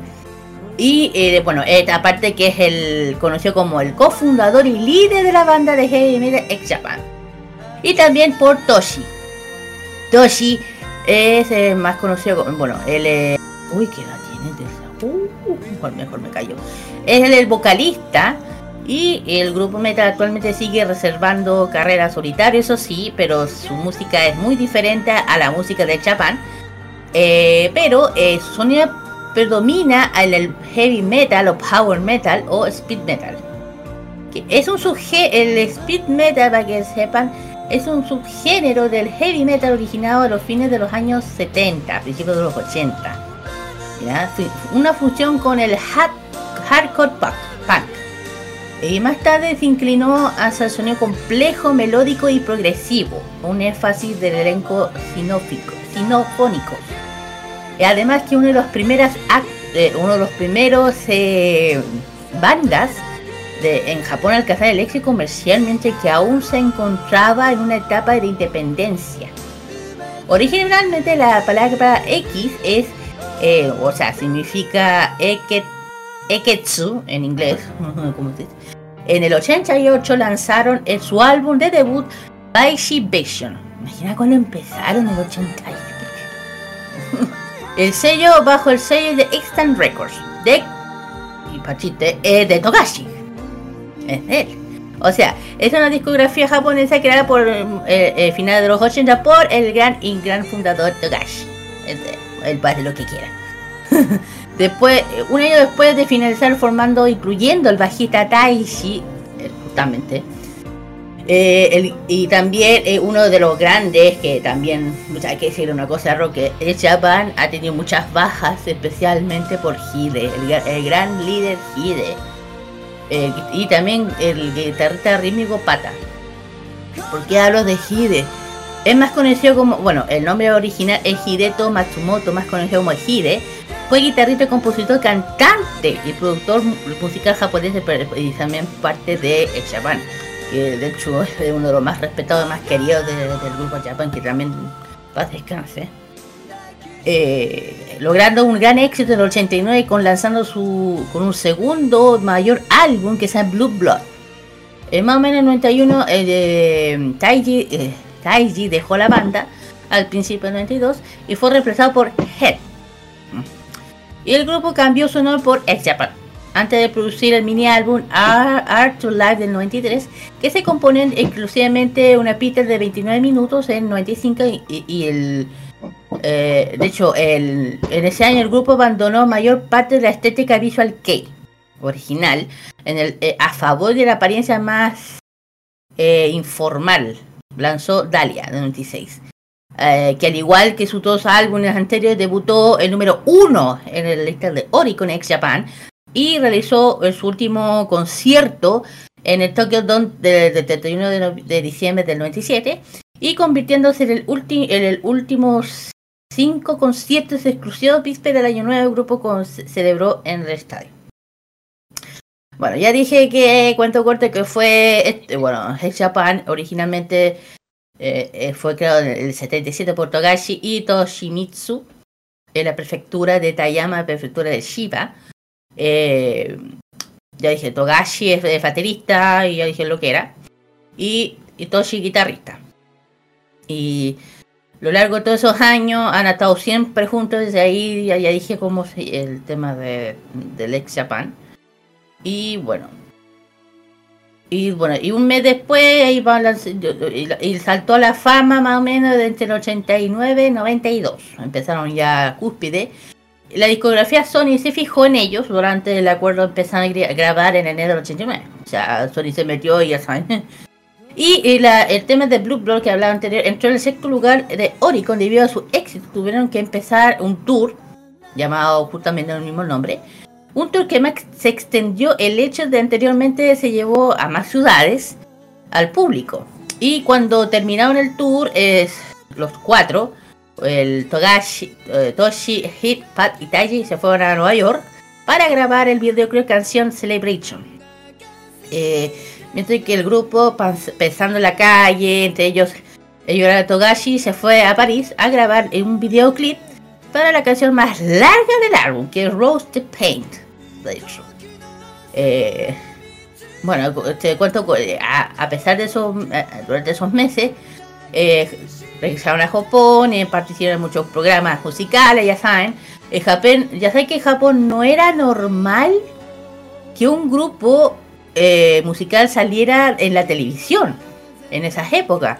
Pues no se había muchos grupos exitosos como que para salir en ellas. Y una de las canciones que tocaron, muchas, que a veces es Kurenai, que volvió a lanzarse el, eh, el 28 del 89, justo el día antes de empezar su nuevo tour que se llama Rose y Blood. Eh, gracias a X, eh, tocaron en sitios mayores, eh, por ejemplo en la Nihon Bukodai en Tokio y eh, durante el tour eh, lamentablemente yo- eh, Yoshiki su- sufrió un colapso. Oh my god. Esto hizo que ya suspender todo este tema. Oh, Togashi, tú no. Bueno. Y eh, Japan originalmente su nuevo logo empezó entre 93 y 97. Ahí empezó ya. Y en 92 el grupo empezó a ser más famoso el extranjero, ya saben, se empezó a hacer más viral. Y di- discusiones entre, los dos terminaron con la salida del bajo del grupo. Rápidamente pudieron sustituirlo por Heide, Heide, el 24 de agosto de ese año. Y in- in- integrante media Joe Head y que se unió al grupo, sustituyó a Daisy. Ya después cambió el bajo y también gracias a Hit supie- eh, eh, supieron que en América ya había otro grupo con una palabra X. Otro grupo que se llamaba X en América. Alguien, Roca, me ayudáis, no sé cuál será. Así que decidieron cambiarlo por X Japan. Ah, ok, ok. Bueno. Y bueno, durante todo ese, durante toda esa época, en, bueno, en el 94 el grupo participó en el concierto de beneficios de Grand Music Experience celebrando el templo de Toaichi en Nara, Japón. Apoyo por el tema de la UNESCO y bueno, participaron grandes artistas, miren quiénes estaban, Bob Dylan, Bob Jovi, Inesex, Ujú. El concierto retrae más, más de 50 países que tuvo productor de sonido con George Martin. Oye, esto se la saben, digo yo. En fin, después del Chapán, y ya lo dije que ha, tenido muchas bajas. Lamentablemente, uno es en la muerte de Hide, que eso fue una cosa horrorosa. Eh, el 90, más o menos entre el año que fue muy muy muy lamentable que Hide bueno eh, la disolución del grupo Hide continuó su exitosa carrera solita eh, de forma solista y Pata tocó, o sea, tuvieron su momento, ya saben. Lamentablemente Hide, bueno, Piso Hide lo encontraron muerto en su departamento, esto fue el 2 de mayo del 98, eh, después de una larga noche bebiendo. Las noticias como emocionó a todo Japón. Diversos fans, inte- eh, fan inte- inten- eh, fans se intentaron suicidar, o sea, los fans, ya. Dos de ellos lo consiguieron. ¡Shuu! Ok, tanto su fallecimiento como su funeral fueron anunciados en todas partes del mundo, pero Hide es Hayden. Todo es un, de hecho es un símbolo de la música rock hoy en día, Roque. De hecho le tienen eh, es como, es como un santo, Roque. Es un santo. En donde está enterrado él le tienen ofrenda, todo eso. Hay un culto a la, a la personalidad de, de Hide. Sí, pero por otra parte, eh, yo- aún Yoshiki aún así continuó con su carrera solitaria, aunque estuvo muy marcado con la muerte de Hei, o sea, esto le marcó muchísimo, es que después de ella prometió no volver a tocar la batería, o sea, Yoshiki. Y, y bueno, eh, por otro lado, ya, eh, el 25 álbum Japan Piano, Yoshiki toca diversas canciones.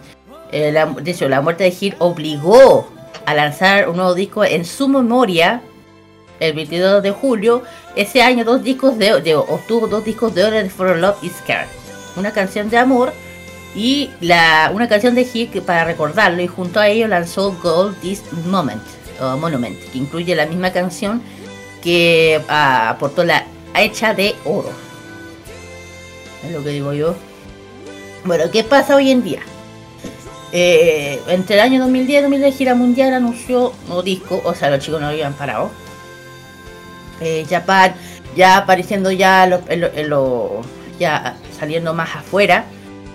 Su eh, aparición en Estados Unidos por dis- eh, disparos cuarta vez de los videos musicales en Hollywood. Y también cuarto video de que fueron eh, Ross, Nate, eh, Jay, eh, Hayden. Yoshiki eh, confirmó que Japan se presentará en la Lola Palusa en agosto de, oh, de allá. Más tarde de ese mes, Yoshiki anunció que la conferencia de prensa de la banda se trasladará a Los Ángeles, donde se hace, con la co- concierto proyecto simple lugar, área de motivo del primer show de la banda norteamericana en Estados Unidos. Y además que anunció el sexto álbum en trabajo que se esperaba lanzado en el otoño. Y ya, eh, ya el 1 la banda, eh, ya el club Nokia, en Los Ángeles, donde realizó una versión acuática, acústica, perdón, video musical de una canción nueva de Bordy Free y también eh, dio a conocer el nuevo video de musical de Rosney.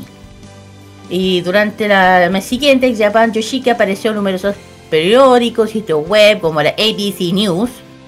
Mira. Eh, el diario de Los Angeles Times, Chicago Sun Times. Uy, ¿qué onda? Y también se presentó, como dije yo, en el Lollapalooza de Grand Park en Chicago, el 8 de agosto. Y Yoshiki eh, hizo una entrevista a la KI Time de New Phoenix, y fue entrevistado por la ABC News.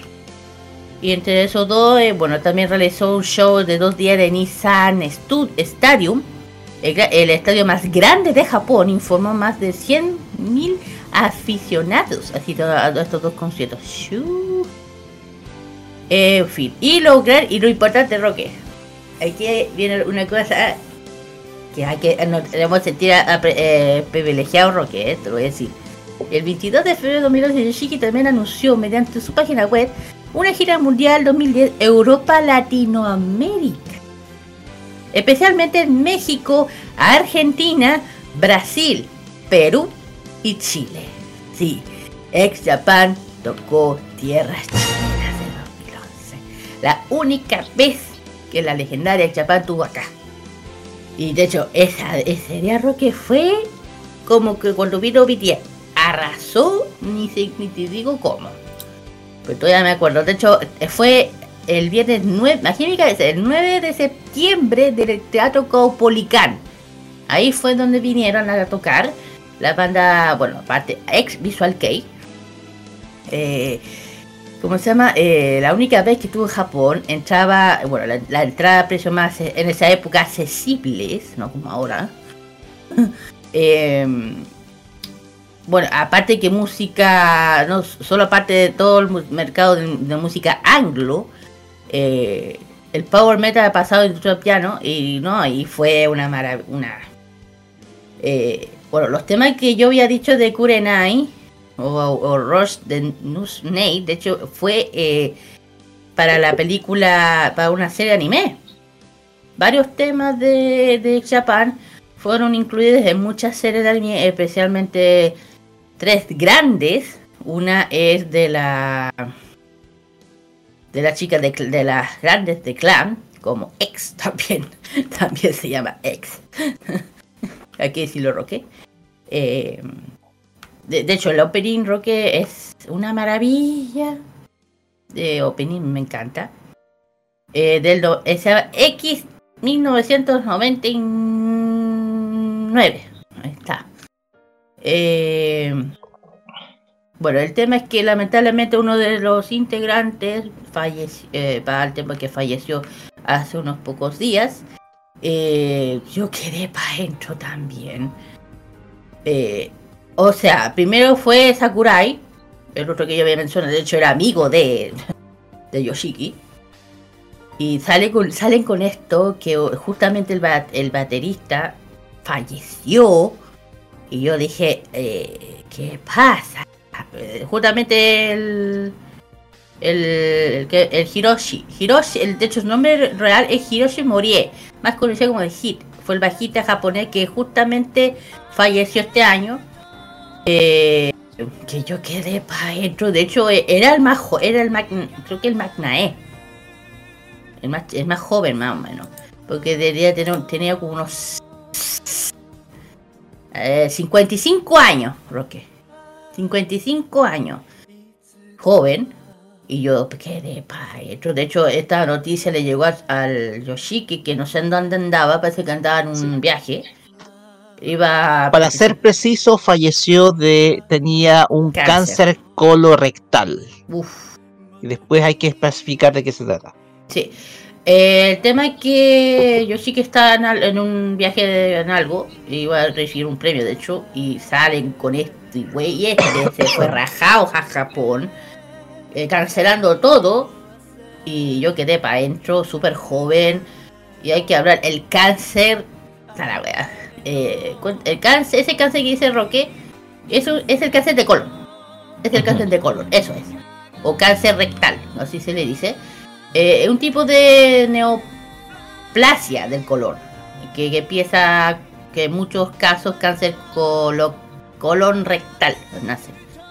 ¿Así se llama? Sí. Eh, que es muy, es muy heavy, de hecho uno, uno de los cánceres más agresivos también, eh, difícil de tratar. Y si este estaba ya, no sé cuándo se lo habrán detectado, anda tú a saber. Eh, todos saben que el cáncer hay que decirlo Roque maricón yo lo, yo lo digo Eh, Bueno, y una de estas, un lamentable esta noticia, de hecho el 11 de noviembre Japan me dio cuenta oficial, declaró que detalle causas de descenso de músico se determinó cáncer rectal y fue afectado desde junio. Ah, desde junio. Ah, falleció en el hospital, eso dice aquí, luego de su condición empeorara ese mes. Y como ya anunció Yoshiki, líder de la agrupación, dará eh, concierto en Meu. Ah, aquí, aquí hay una noticia al último momento.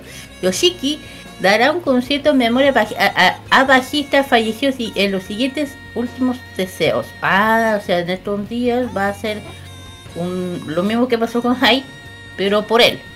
Ah, ya, ok. Ah, bueno, está bien. Ojo que, bueno, si esto fue, el cáncer fue eh, revelado hace poco, me llama la atención eso, en todo caso. Y ojo que él ya había fallecido unos días antes y esto se anunció hace poco y yo quedé, ¿qué pasa en Japón? Ya pasó con Sakura y ahora con él. No sé. Eh, todas mis condolencias, ¿por qué? Porque yo, todo lo que somos de la época, más o menos del 90, eh, crecimos escuchando estas canciones de Japan, especialmente por la serie de X, de Clam. Eh, yo, y de hecho, eh, cuando vino para Chile, mm, mm, o sea, al concierto no fui, pero yo estuve afuera del concierto de Caupolicán y se podía escuchar cómo cantaban. Eh, hay que decirlo, ellos son los, eh, tanto con Sakura son los pioneros. Los que empezaron todo esto del heavy metal, del del visual kei, todo lo que quieran. Y, hoy en día Yoshiki está súper vigente, se ve súper bien. Lo único que, por favor, protegermelo, cuídenmelo, por favor. Por favor. Y para la que tiene, 27 años. Mejor me cayó. Y está súper presente, ya dije, él aquí, aquí está, él es de Warner Music Japan, eh, Universal, Avex, de Columbia y otros más. Eh, todo esto va para todos los fans de, Japan, los que son de nuestra época, que dudo que alguien de la generación los debe conocer. Todo mi condolencia, todo mi, mi respeto a esta gran banda que hay que decirlo, lo que tuvo es el privilegio de tenerlos en nuestro país y no sé, y, y no creo que igual no sé si llegan a volver de nuevo después de esto así que nada eh, chicos preguntas dudas que Yo cuando conocí a X lo hice con el trailer de X 1999, de X 90, eh, 1919. Entonces, eh, uno podía entender de que eh, este eh, que este grupo, bueno, uno no conocía la relevancia que tendría esta agrupación musical hasta que uno sabe la biografía, claro está, y el éxito que tuvieron. Revisando el ranking Oricon, es una de las bandas que más discos ha vendido en la historia de Japón. Sí. Superando las 30 millones de copias. De hecho, solamente está equiparada con la destacada Seiko Matsuda. En términos de eh, en términos de, de ventas, que son de 30 millones. para que escuchen Entonces es una es uno de los grupos más exitosos de la historia de Japón. Ojo, con una eh, carrera desde que con una carrera que eh, este el año pasado cumplió 40 años de trayectoria porque se formó en 1982 expo- exponentes del género de heavy metal el power metal y también del del J rock para qué decirlo pero desde luego eh, la, eh, ha tenido una historia trágica. La historia de Hide demostró, claro está, que es un eh, que desde luego la banda se transformó en leyenda. Para cuando conocí ex Japan, eh, ya Hide estaba fallecido. claro Entonces teníamos a Yoshiki, que es que como líder. Y desde luego sucede lo de sucede lo de ahora de Hit, que es el, fue el bajista a partir de 1992 de la banda. Entonces, eh, o sea, casi 30, trae más de 30 años con la agrupación. Entonces, eh, la cuestión acá es que dicen que estas muertes agrandan las leyendas de estas agrupaciones. sí Agrandan la leyenda de estas agrupaciones. Exactamente. Primero lo que pasó con Hide y ahora con eh, con eh, Hit son casos eh, que dan muestra de ello. Eh, espere- bueno, Yoshiki yo creo que va a tratar de continuar con el legado de la agrupación porque se mantiene vigente, digámoslo, hasta la actualidad. Entonces, la cuestión es que van a, yo creo que van a hacer un casting para buscar un bajista. Entonces, yo creo que eh, un poco el tema en términos de la memoria de, la, de estas agrupaciones, eh, yo creo que eh, la cuestión, bueno, porque sabemos que Japan paró en do- 97 por la muerte de Hide. Entonces, entonces la cuestión es que eh, volviendo en 2007 de la mano de Yoshiki, la banda todavía se seguía presentando, lanzando discos, etcétera. Entonces, nada, vamos a ver cómo continúa Ex Japan eh, su carrera con De tras hecho- esta pérdida. De hecho, hay otro grupo, hay otro que también falleció, que está ahí, sí, también falleció hace mucho. De hecho, no es la primera vez que se le pierdan. De hecho, de los miembros que ahora quedan, serían 1, 2, 3, 4. Quedan De hecho- 4, junto con Toshi, Pata y Sugiso. De hecho, eh... ay, conchita, perdón el garabato, pero justamente quedan los dos fundadores, po, el Yoshiki y el Toshi, están los dos. Así que, oh, de eso, Toshi tiene. ¡Ah! Casi mayor. Chicha. Exacto. Por favor, Sí. cuídenmelo, por favor. No, yo, yo estoy de acuerdo con, contigo porque una de las grandes bandas de metal que había en, que hay en Japón y que todavía sigue existiendo. Sí. Hay que seguir, hay que Sí. tener en cuenta esa parte. Sigue todavía. Y además que hay que hay que decir una cosa, Yoshiki está haciendo el- la banda nueva que está sacando con Heidi, Hayden y Miyabi. O sea, esta nueva banda que andan, que, que crearon los tres. Entonces. Ay, ya no, no sé qué decir, mejor me callo. Eh, te- lo único que le mando Eh, todas mis condolencias, nada más. Dani. Danito, Dani, Dani, Dani, Dani. Dani, musicólogo. Danito. Oye, eh, no, es que me puse a escuchar la, la música de Ex Japan porque esto no, no es de no es de mi generación, es de mucho antes, pero eh, la verdad es que me ha gustado y me ha encantado porque al menos en lo que voy escuchando es muy no sé, es no, puedo decir que es retro, pero tampoco puedo decir que es moderno, es una combinación muy armoniosa de estilos que trasciende de alguna forma eh, todas las, eh, la- las generaciones. Me, me ha gustado mucho su música y, la verdad que dentro de todo lo malo, o sea, de- dentro de todo lo malo que, que ocurrió últimamente, eh, lo bueno es que tenemos eh, ex Japan, yo creo que vamos a tener para rato. O sea, esto demuestra que es eh, un grupo que va a, tener un legado y que a pesar de, de- de- del fallecimiento del artista, eh, va a continuar de alguna manera, ya no va a ser igual que antes, quizás no va a ser lo mismo, pero va a continuar eh, siendo vigente, va a continuar con música de calidad y va a continuar de alguna manera eh, reinventándose para llegar a las nuevas generaciones. Ojalá. Ojalá, te lo digo yo, ojalá. De hecho, hoy en día igual parece, ojalá que sea así. Está volviendo un poco el visual, ojalá. Porque, ay, yo te digo, eh, yo, yo amo muchísimo el K-pop, pero yo también le tengo un cariño muy grande a lo que es la, el J-pop y el rock. Prácticamente yo empecé por ahí. Entonces, no, ojalá que esto, las nuevas generaciones puedan encontrar eh, lo que es el visual, que es una maravilla. Eh, eh, en fin, termino con el tema del Japan, vamos con dos canciones. Justamente la primera es una que eh, se llama Eros Rain y la última justamente es el opening de X. Sea, Roque, se te olvidó. Exactamente. Se te olvidó. X de, de Clan. X de- 1990.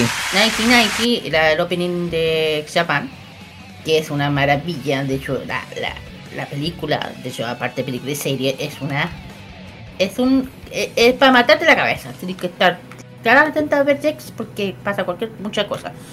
En fin, y bueno, ahí dejamos estos dos temas y vamos y volvemos con los bloques de Pentimientos Geek. Vamos y volvemos.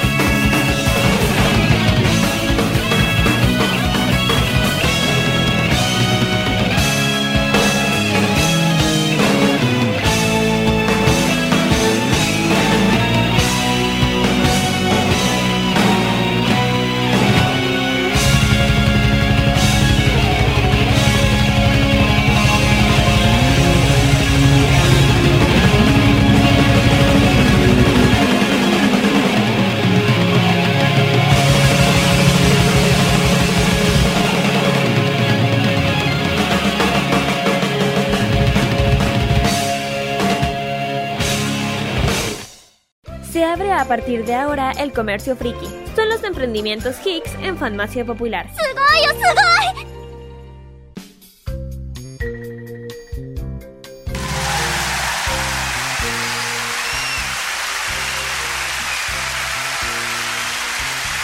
Muy bien chicos, ya hemos vuelto ya de Ex Japan, vamos con los emprendimientos. Vamos a empezar con esta que tiene que ir con lo que tanto nos encanta, que es el mundo es una tienda que se llama Mating.cl. Es un emprendimiento dedicado a lo que es el tema de enchantarse del mundo del K-pop y álbumes. Perdón. Eh, porque tú tienen el DVD Boxed Love Outload Fan Fest 2023 de bueno, de, ya saben, de, de, bueno, viene muchas cosas incluidas, ajá. El precio no sé, ahí tienen que ver el precio porque está un poquito, jeje, un poquito lo de casa. En fin, tiene también otros otros comeback que, que han salido últimamente, como NCT Dream. El session- de hecho, ya tienen en muchos session great del, del- próximo año. Tenemos el de NCT Dream, también de, de los chicos de Zero Band One. Y eh, también tenemos de. Bueno, tienen en preventa el comeback de 80 Hay que recordar que es para el mes de diciembre. Y también tienen, bueno, tienen a la venta, eh, preventa de Enhypen Orange Blue, eh, Blood, el comeback de Enhypen. Y eh, bueno, también muchos más por parte de BTS, también, eh, también de, de mi novio de Strike Kid, Five Star. Y sin dejar de lado al lado de BTS, que Jungkook de Gold, que la está arrasando el Billboard, que hay que decirlo. Y también ofrece lo que también uno busca, siendo fan del K-pop, el Lightstick.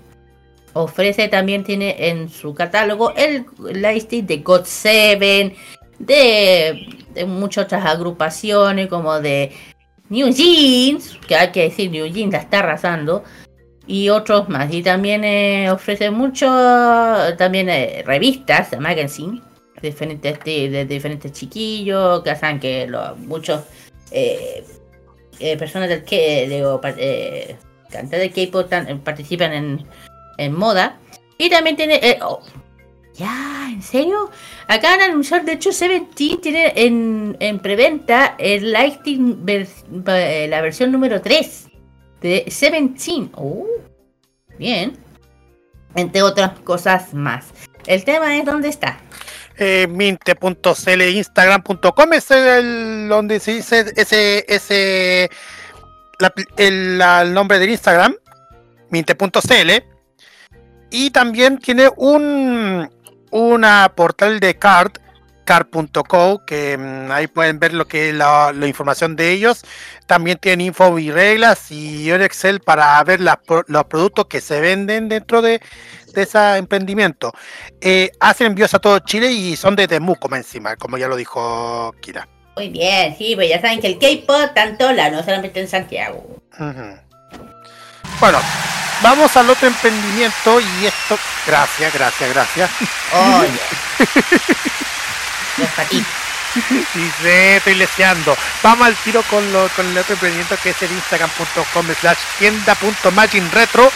Magin.retro, que ese es el nombre del Instagram, de tienda Magin Retro. Hacen compra y venta retro coleccionables y, y ¿por qué digo que retros y coleccionables? Porque están vendiendo un montón de productos retro. Fíjense.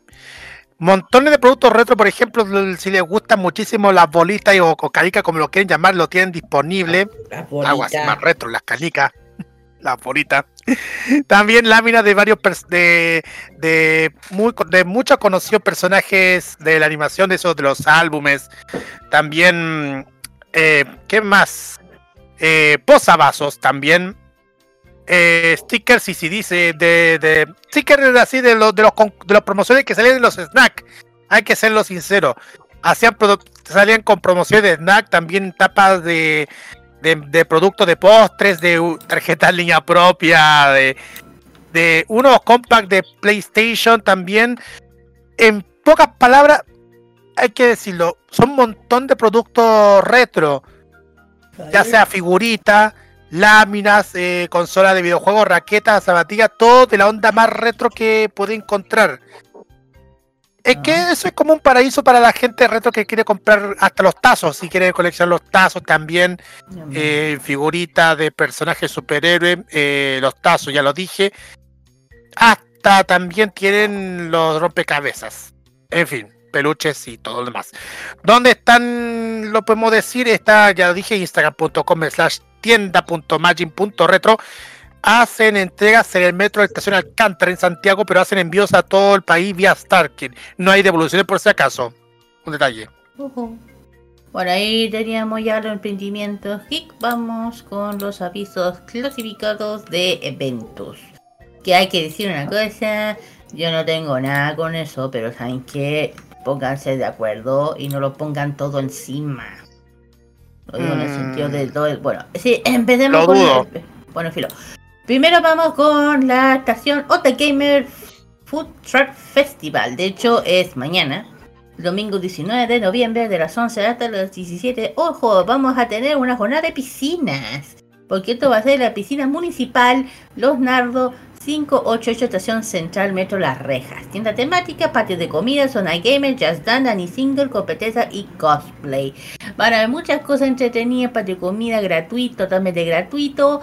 Ah, aclaración, la piscina para países no estará disponible para esta fecha. Lamentamos las molestias de este cambio pudido ocasionar entre los vecinos y vecinas porque igual anda bien raro, el- hoy quería llover, así que si, si no se puede usar, bueno, mejor razón. Eh, bueno, van a haber competencias cosplay, infantil, adulto, show en vivo, van a haber animaciones Claudito PCX, que eh, parece que andaba en Nueva York, que anda subiendo, andaba por allá parece. Ramen picante, también zona gamer, zona ar- arcade, K-pop dance cover, ja- eh, Jazz dance, zona ilustración y mucho más. Así que esto es mañana. Bueno, eh, vamos al otro emprendimiento, al otro evento. Esto se hace realizar el 3 de diciembre, Potterfest Callejón Diagon Navidad. Es un llamado mágico por parte de la Corporación Cultural y Patrimonial de San Bernardo, la cual llaman para esta misión de la feria Callejón Diagon Navidad. Va a haber tiendas temáticas, ilustradores, música en vivo, automágico, coleccionistas, show de magia, cámara 360 grados, puntos fotográficos, comunidades, concursos, cosplay muchísimo más. Esto se realizará el 13 de diciembre en Parque García de la Huerta, en Avenida América 504 en San Bernardo. La entrada es gratuita de 11 a 19.30 horas. Eh, saludos especiales a toda la gente de Potterfest, incluyendo a los amigos de Manekiki, que, bueno, ustedes saben. Sí, pendiente. La siguiente es la Expo Hobby, pero es como, ¿por qué? Bueno, está bien. Expo Hobby, sábado 16 de diciembre, esta vez volvemos a la quinta región, volvemos a Limache.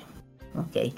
Estadio Municipal Ángel Navarrete Candia, Care, Carelpu 600 Limache, eh, videojuego, competencia K-pop, competencia cosplay, jazz dance, expositores, full track, invitados, concurso, ilustraciones, canal, cantantes, Anison, eh, realidad virtual, como eso, y mucho más. La entrada totalmente gratuita de 12 a 8. eh, esto gracias a la patrocinación de la, la Ilustre Municipal de Limache, que nuevamente apoya lo que son los eventos como la Expo Hobby. Siguiente. A ver, tenemos también la mm, Festifans. Vamos directamente a la cena porque ya el Festifans se está, se está viendo con todo. A ver, ¿dónde está? Ta, ta, ta, ta, ta. Ahí está. Eh, Fest- Festifans que en su versión Festi Geek. Así es, el Festival de Música Geek, clasificatorias cosplay. Porque se, lo, se apar- apareció muchísimos eh, fotógrafos acreditados que van a participar dentro del evento. Eh, jurado va- el jurado de cosplay va a estar Cata Ramos, va a estar Wasabi Cosplay, Carlos Draco Herrera, ilustrador invitado, Matías Jackson también invitado, un doble de Michael Jackson encima, y también el meet and greet a cargo de Adrián Barba y Maureen Mendo. O sea, el show de Adrián Barba y Maureen Mendo para que van a conocer a todo lo que es el mundo del anising, del anisong japonés y pues, principalmente de los animes que ustedes ya ubican bastante. Además, en los ámbitos regionales también va a estar una orquesta de la comuna de Guayacán interpretando varios temas y un dúo musical de Ángel y Nat, que anuncios de los, y los anuncios de los ganadores que van a, participar en el Festifans de allá en febrero próximo. Esto se va a realizar en Pingüino Club de Benavente 1160 en La Serena, 18 de noviembre. La central lo pueden encontrar en festival.cl y bueno, ustedes saben, hay que pagar para conseguir su entrada. Ahí termino. Ok, yo termino con dos últimas y primero acuérdense viene la feria Chibi nuevamente. De 2 a 3 de diciembre desde las 1 y media hasta las 8 y media. Esto va a entrar totalmente gratuita, tercera y cuarta generación. Eh, dan- van a entrar Discover, fanmake, expositores, Random Cake, Post, zona de comida, actividad, regalos y mucho más. Esto está Espacio Vicente Valdés, nombre, mismo nombre, Vicente Valdés 395, La Florida, a 5 minutos del metro, el mismo nombre. es totalmente gratuito, así que y ojo que va a haber algo muy, muy especial, un sorteo online del lightstick de las chicas de New Jeans. Así que para que vayan a empezar a participar en lo que. Uy, ok. En eso. Siga, siga, y siga. las dos últimas que voy a mencionar. em, perdón. Se viene por fin, Carlos. Por fin. ¿Qué? ¿Por fin qué? Feria Friki, vuelve. Ah, sí, lo anunciamos con todo bombo y platillo la, la feria friki que Vuelve. iba a preparar todo. Así es, la, la querida Feria Friki por fin vuelve con gloria y majestad. Esta vez va- van a ser tres días, sábado 16, sábado 26, 23, perdón, y domingo 24 de diciembre, Parque Gómez Roque Bella Vista 37 Recoleta, desde las 11 hasta las 8. Ya saben, totalmente gratuito, por fin vuelve la más querida de las ferias. Y hay que elegir cuál de los días, menos mal son tres días, así que. Sí, menos mal, menos mal hay que elegir alguna de las Sí. dos para... para Sí, va a ir. Y la última que no puedo dejar de lado, nuestra querida cohete lunar. Ah, sí, esa es la que tenemos pendiente. Sí, y nuevamente la cohete lunar, esto está el 9 y 10 de diciembre en, en un lugar muy, muy diferente, muy hermoso, que es el Palacio Osa. Y bueno, eh, otra, bueno, también esto, esto por parte de la, gracias a la, eh, por el tema, eh, por el municipio de Ñuñoa, por esta oportunidad, a las 20 horas pudrimos, ah, van a haber postulaciones para que ten, no se olviden que no perderse las nuevas actividades, invitados artistas y mucho más. Así que ten atentos su Instagram, así que 9 y 10 de diciembre en el Palacio Osa. E- e- Este es Cohete Lord on Tour. Así, que de ahí somos. Vamos, ahí de a poquito vamos a averiguar de qué se trata. Sí, pero lo que sí es lo más bueno que también vamos a estar presentes es el Eclipse Festival que va a ser en Río de Janeiro 335, de los días 2 y 3 de diciembre. Pero también Oh vamos a estar atentos. Vamos a... Sí, sí, sí, sí. En fin, ahí terminamos con son los, los, em- ah, los avisos clasificados de eventos, perdón. Y vamos con las canciones. Y yo aquí, permiso. permiso. No voy a gritar, permiso. Sí, vamos con la primera canción de Strike Kids, la la la la la la versión japonesa, que es lo más hermoso, maravilloso, precioso que podía escuchar en mi vida, los amo. Han arrasado en todos lados. Mm, Sí, tengo un problema, se llama Strike Kids. ¿Y qué? Y bueno. Creo que es lo siguiente. Y la siguiente es, es Rizo Bashi, el número eh, eh, 010 Ichi, el opening de Under Unglock. Eso es. Vamos, volvemos con la reseña City Pop, atributo a Yuko o, o, o- Oga. Junko Ohashi. Ohashi. Vamos, volvemos con el bloque de City Pop. Vamos y volvemos.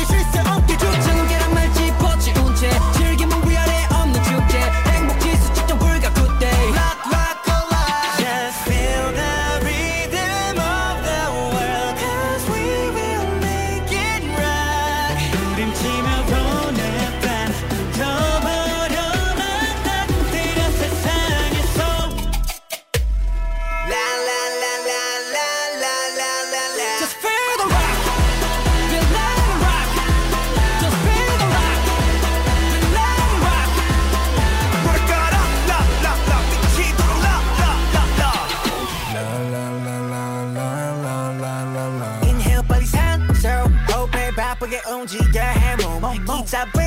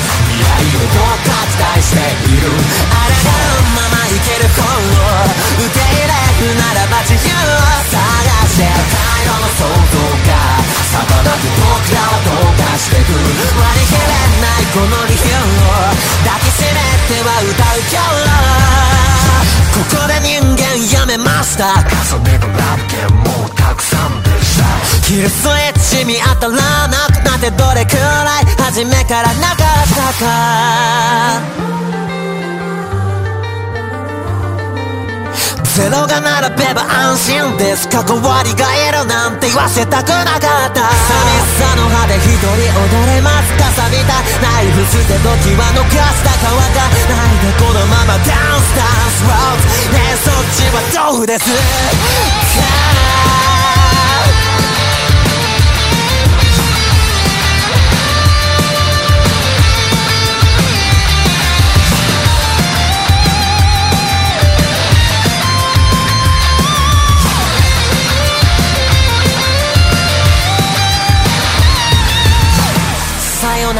その静けさが澄み渡るさここが始まり目をそらすな言い聞かせては最後の初めましてよろしく眠らないで体が叫んで早金を受け浮き彫りのハート言い残した言葉じゃ頼りないからいつも踏み出す01前の最高な未来をどう拡大しているあらがのまま本を受け入れるならば自由を探して太陽の想像が逆なく僕らはどうかしてく割り切れないこの理由を抱きしめては歌う今日も。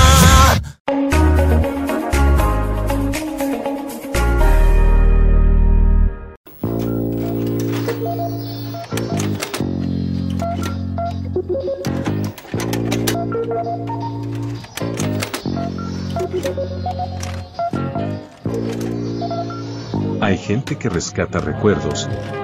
Hay gente que desea revivirlos.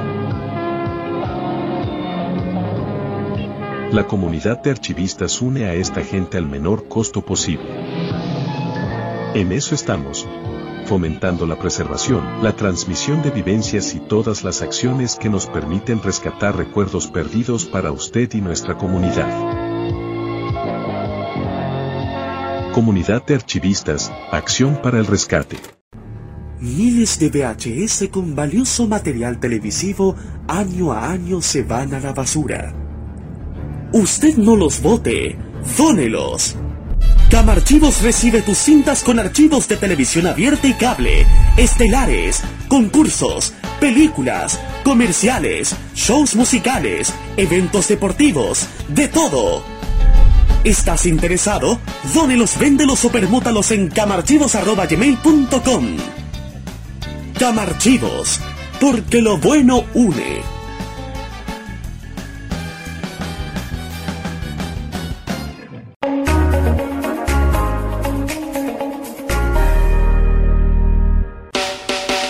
Noticias, información y opinión de una manera divertida e irreverente. Vive informado solo por modo radio. Programados contigo. Porque la ciudad de noche tiene su propia banda sonora. Rocky nos cuenta la historia de un artista en la reseña City Pop en Fanmacia Popular.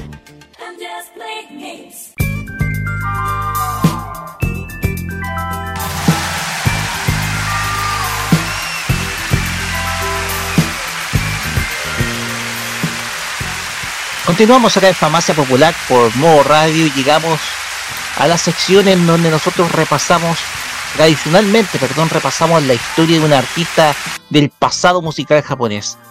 La reseña City Pop que en esta ocasión repetirá su capítulo número 6. Porque lo que tenemos acá es el texto, yo tengo acá el texto remasterizado, por así decirlo, actualizado, de la reseña City Pop que nosotros dijimos durante el mes de mayo de 2021 en torno a la carrera de Junko Hashi.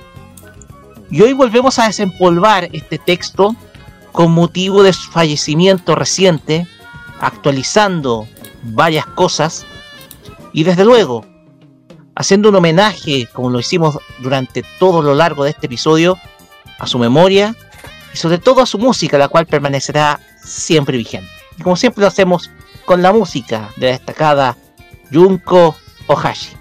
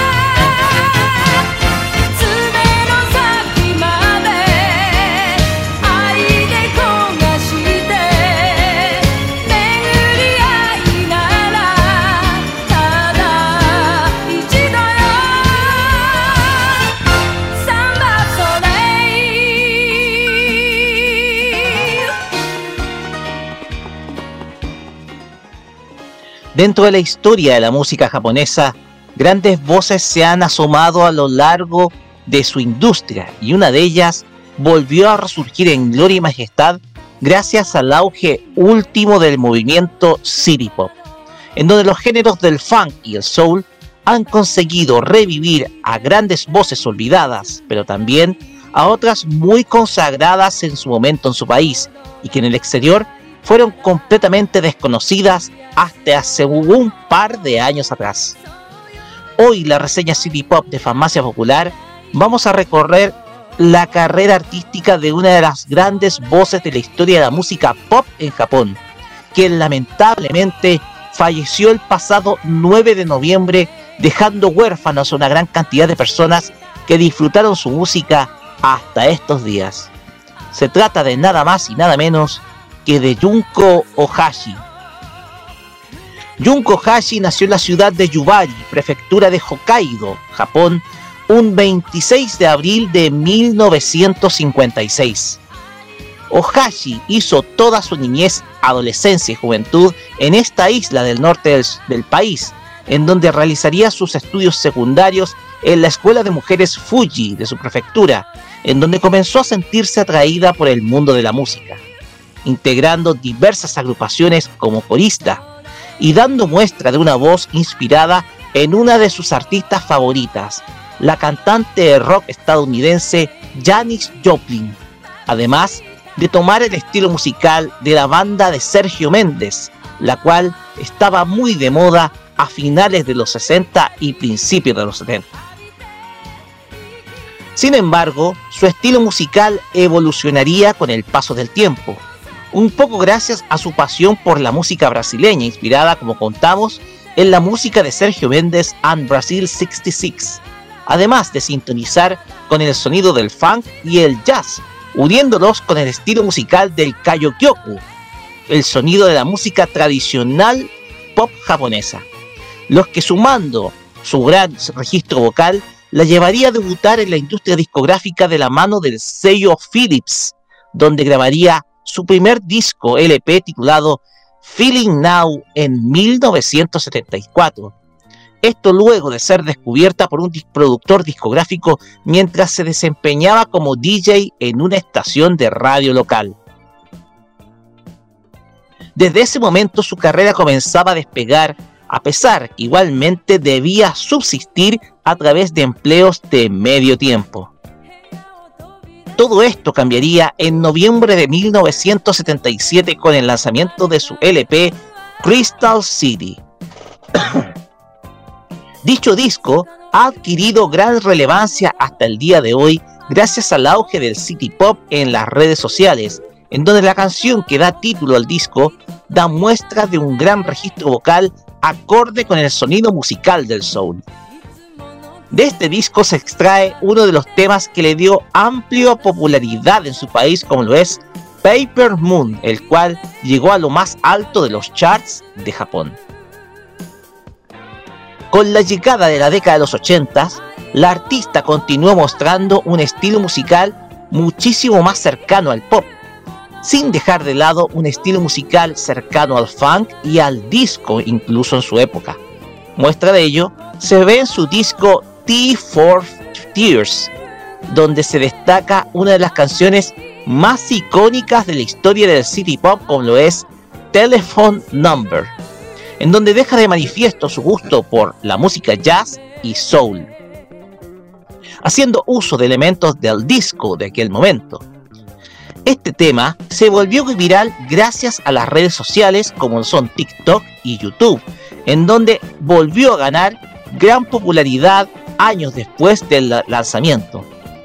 Tras esto, se lanzarían otros LPs, como lo es Postcard, Family del año 1982, en donde conserva la estética del sonido post-disco de aquella época, y Point Zero de 1983, en donde el artista se vuelca a un estilo mucho más dance ochentero, destacándose la canción Dancing, sin embargo, llegaría el año 1984, en donde uno de los discos más icónicos de su carrera emergería. Nos referimos a Magical, quizás el disco de culto más importante de su carrera, que contiene varios tracks conocidos de la cantante hoy en día.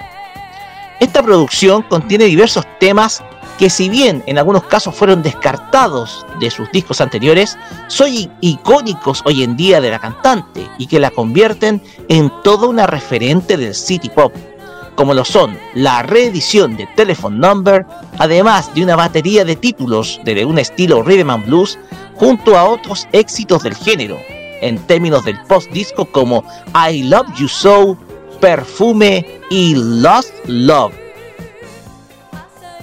Posteriormente Ohashi siguió adelante dadas la gran popularidad obtenida desde los 70 y también en los 80, manteniéndose completamente activa en la industria de la música, con una trayectoria que está, estuvo camino a cumplir 50 años y que hasta el día de hoy es recordada tanto en su país de origen como en otras partes del orbe.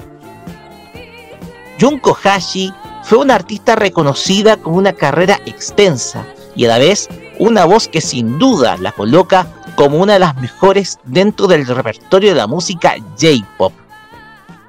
Sin embargo, hay algo en lo cual resaltó muchísimo su momento, y eso es su estilo visual, caracterizado por tener siempre un cabello corto, expresando una especie de rebeldía respecto a la tan conservadora sociedad japonesa. Este último detalle es completamente un distintivo del artista y sin dudas da mención de un perfil mucho más rebelde, inspirada en sus influencias musicales femeninas, principalmente de la década del 60, como la ya mencionada Janis Joplin, caracterizado por el auge también feminista a nivel mundial de aquel momento. El perfil musical de Ohashi fue variando desde el kayokyoku, el pop y el soft rock de la década del 70 a uno mucho más cercano al funk, el dance pop y el rhythm and blues de finales de los 70 e inicios de los 80. Sus producciones discográficas de inicios de la década de los 80 dan muestra de la evolución musical del artista, la cual se ha vuelto más conocida en la actualidad precisamente por esa faceta musical, relacionada con el post-disco, el funk, el new wave, que ya era una moda durante inicios de esa década. Las canciones provenientes de sus discos T for Tears, Point Zero y Magical reflejan la transformación musical del artista que logró adaptarse perfectamente a las tendencias del cambio de década. Si bien a nivel de estudio su último álbum inédito data del año 2004, tras grabar el que sería su vigésimo primer álbum de estudio titulado 30, no dejaría de grabar producciones discográficas, solo que terminó dedicándose a realizar producciones mucho más personales que comerciales. Muestra de ello son sus álbumes Terra y Terra 2, producciones dedicadas a covers de aquellos temas que, según ella, marcaron su vida y del cual quería darse el gusto en algún momento de su vida en interpretar. Desde 1974 hasta 2009, Junko Hachi grabó un total de 21 LP de temas inéditos, 8 discos de grandes éxitos o de compilación de singles, 36 sencillos de estudio, 4 mini álbumes y 3 álbumes de covers. Todo esto habla de la gran trayectoria musical de esta artista que sin duda alguna se convirtió en una de las más grandes voces referentes no solo del city pop y el future funk, sino también dentro del ámbito de la música J-pop, dentro del país del sol naciente y del cual hoy la tienen como toda una prestigiosa exponente. A mediados de la década de 2010, a Junko Hachi se le es detectado un cáncer de mama, al cual se sometió a un tratamiento que hizo pausar sus conciertos y presentaciones. Si bien se sometió con éxito a su tratamiento mamario, se le detectaría un nuevo cáncer, esta vez al esófago, iniciando un nuevo tratamiento. Sin embargo, este no tendría el éxito que tuvo el anterior. En marzo del presente año, la artista cancelara, canceló todas las presentaciones que tendría tanto en primavera como verano del presente año, producto que a partir de ese momento retornaría a su tratamiento contra el cáncer. El pasado día 9 de noviembre, la familia comunicó eh, de manera oficial el fallecimiento de Junko Hashi a la edad de 73 años. Las reacciones se dejaron sentir en redes sociales y principalmente en las comunidades de J-Pop y City Pop, principalmente en Reddit, en donde los fans del artista manifestaron sus condolencias, en algunos casos mostrando sus copias del vinilo de su disco Magical, con lo cual es recordada hasta el día de hoy, y que dio inicio a todo un culto a su figura, la cual fue atrevida, rupturista y todo un símbolo de la generación de los 70 y de los 80 de su país. Esta reseña City Pop de Farmacia Popular se hizo de manera especial, pues en mayo de 2021 mencionamos en su momento su carrera, la cual fue repasada en el programa City Pop el anterior año 2020. Los que somos fans del estilo la recordaremos por todo lo que entregó a nivel musical, con una voz potente, y que se transformó en la portavoz de todo un estilo que logró revivir eh, hoy en día en los tiempos modernos. De esta manera terminamos esta reseña City Pop especial, reviviendo este texto que se escribió en mayo de 2021, rememorando la carrera de Junko Hashi, que de aquel entonces todavía estaba vigente a nivel artístico, pero como todos sabemos, falleció el pasado 9 de noviembre a la edad de 73 años. Comenzamos con los comentarios. ¿no? Bueno, a mí me quejó para me dejó para adentro, Roque. ¿Qué quieres que te diga? Eh, yo, yo me estaba preguntando qué está pasando en Japón. Porque ya, ya dije lo que había pasado y ahora y cuando escuché la, a ella dije, no, me están Justo me había acordado de ti. Dije, no. Justo, y ella parece que estaba súper, o sea, sé que estaba súper vigente, que estaba súper activa y que le llega de repente esto, o sea, el, el cáncer otra vez, le llegó de nuevo el cáncer, yo dije, mira, no sé los demás, pero yo le tengo una aberración a esa- ese tema, a esta palabra, ¿no sabes por qué, Roque? Y... Pero no, no se sabe qué cáncer, ¿no? ¿Qué, can- qué cáncer tenía? Al esófago. Eso fue lo que determinó. Ah, que ese, ese terminó. es también súper agresivo. Y, puta. eh, bueno, 70 todavía muy vigente. eh, además que, ya digo, una cosa a mí me encanta de los músicos japoneses que nunca dejan de lado lo que tanto les gusta. Que siguen, a pesar de la edad, les da igual. Porque les hacen sentir jóvenes, les hace sentir vib- vibrar. Yo lo digo por, por, por, por ya saben. Pero no, te juro que ya te digo, escuché esta cosa y al tío me acordé de ti pensando, ¿Las en serio? Y le había hecho una reseña aquí, de hecho hace poco, y tenía que de no hacer de, de ella, hablando de esto, yo todas mis condolencias a Japón nuevamente, eh, también a los fans de ella, que, que yo creo que igual fue muy repentino para todos, para muchos. No, Y yo digo todas mis condolencias y voy, puta. Basta, por favor, basta, basta. No, igual, mira, no voy a referir muchísimo a la discografía porque ya mm, tú ya lo mencionaste casi toda la, lo- todo- todos sus éxitos.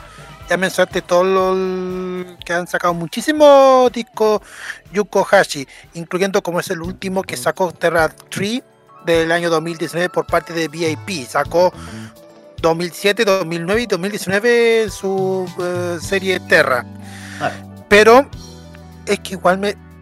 Es que no puedo, no puede ser porque una artista tan eh, joven, bueno, ella nació en el, nació en el 50, eh, haya terminado su carrera con esta enfermedad y que termina cancelando conciertos y terminando hasta hasta su fallecimiento y creo que a los fans eh, les duele muchísimo esta pérdida.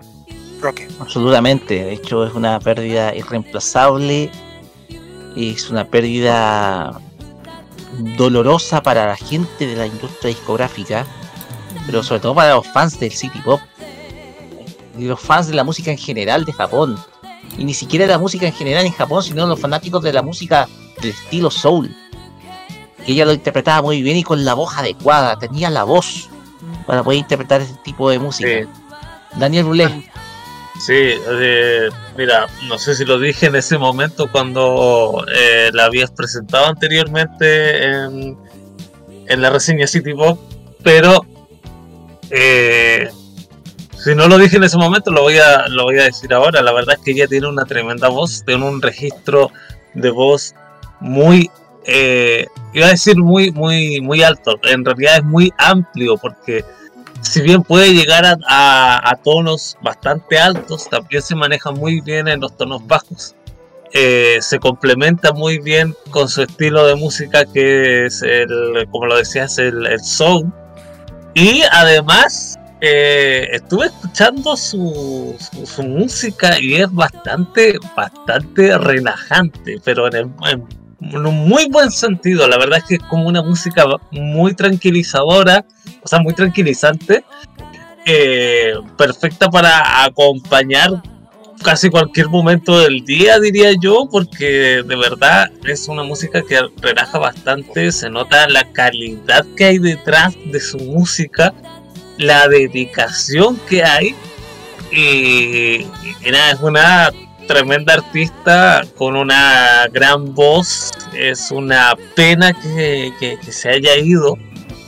Eh, pero sin duda alguna que nos ha dejado un, un legado tremendo en el, en el city pop y en la industria de la música en general. Efectivamente, Dani. Ya para cerrar ya esta reseña City Pop, eh, bueno, casi todo el programa, no digamos todo el programa, pero sí casi todo el programa está dedicado a nivel musical a ella. Eh, la pérdida de esta artista se dejó sentir en redes sociales, absolutamente. Algunos fans, sobre todo de acá en Latinoamérica, contaban quién era ella, mencionaban quién era ella, qué música era la que interpretaba.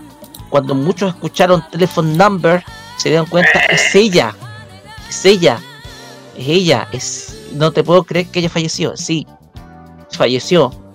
Eh, cuando nosotros colocamos el In Memoriam el pasado día lunes, Carlos, en, el- en, el, en, en Instagram, en Facebook sobre todo mucha gente llegó y dejó su... y se sintió penada. Se sintió penada porque sin duda alguna era una artista que acá en Occidente era muy conocida. Era una artista que era considerada de culto. Sí, exacto. Entonces era una artista de culto en donde muchos tenían, mo- mostra- eh, sentían eh, precisamente uh, que su voz era extraordinaria, que era una voz que desde luego era potente, que seguía, aún seguía vigente hoy en día. Y lamentablemente ya, ya no está con nosotros desde la semana pasada.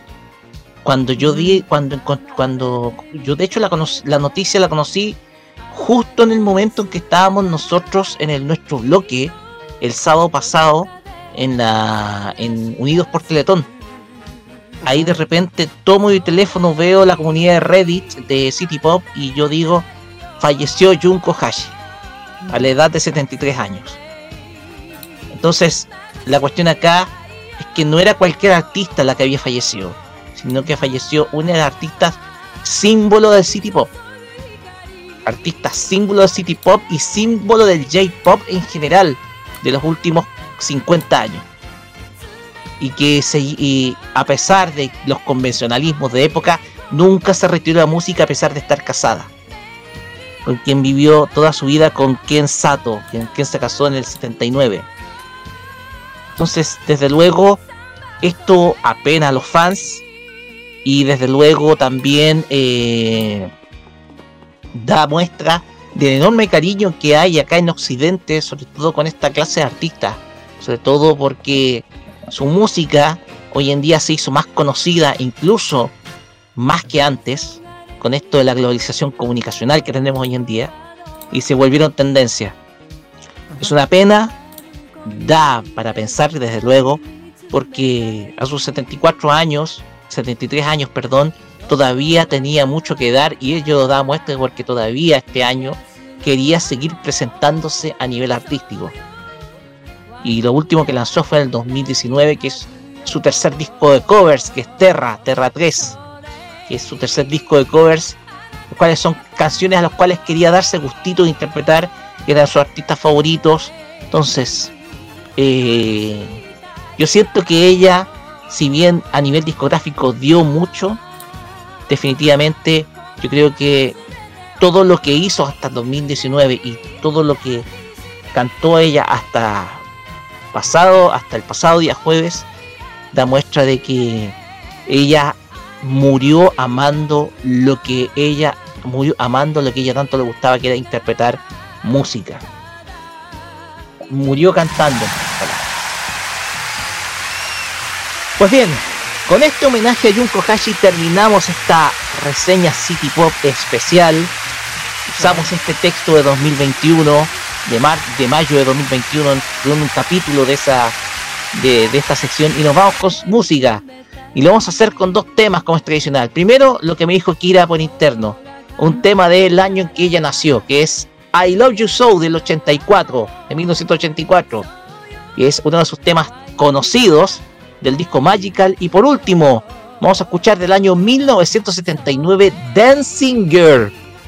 Con Junko Ohashi. Aquí. Vamos y volvemos con el Ascent Top Chart con Carlos Pinto Godoy acá en Farmacia Popular.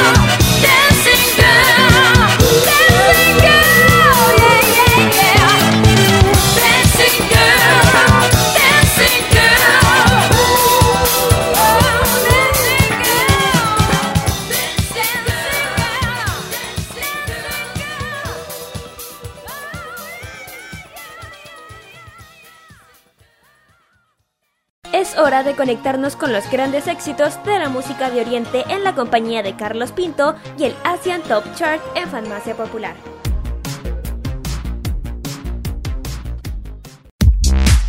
Continuamos y vamos directamente al Asian Top Chart. En esta oportunidad vamos a revisar los éxitos más escuchados en Corea del Sur según la lista de Billboard. En el décimo lugar está Lim Jung Won con el tema Love Always Run Away. Nuevo lugar para la agrupación Acmu y el tema Fry Stream. Octavo puesto nuevamente Acmu y este tema llamado Lovely. Séptimo puesto para Chini que baja del sexto al séptimo lugar con el tema You and Me. Bajando del segundo al sexto lugar están los chicos de Seventeen y el tema God of Music. Quinto puesto para la agrupación ID con el tema Buddy. Subiendo del quinto al cuarto lugar está Lin Jong Won con el tema Rain of Sand. Nuevo tema inédito en esta oportunidad, Jungkook de BTS con el tema Standing Next to You en el tercer lugar. Segundo lugar, nuevamente Jungkook jun- junto con Lato y este tema llamado Seven. Y en el primer lugar, nuevamente, está Lim Jong-won con el tema Do or Die, que está nuevamente en el primer lugar de esta semana, tal como la semana pasada en Corea del Sur. Vamos a escuchar este tema y posteriormente escuchamos a Jungkook con el tema Standing Next to You en el tercer lugar de esta semana. Vamos y volvemos para la parte final.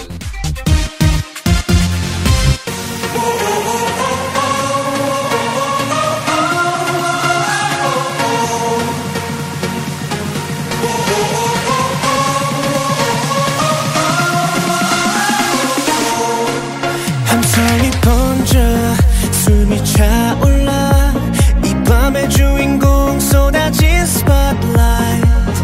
멈추지 마라. 힘껏 외쳐봐.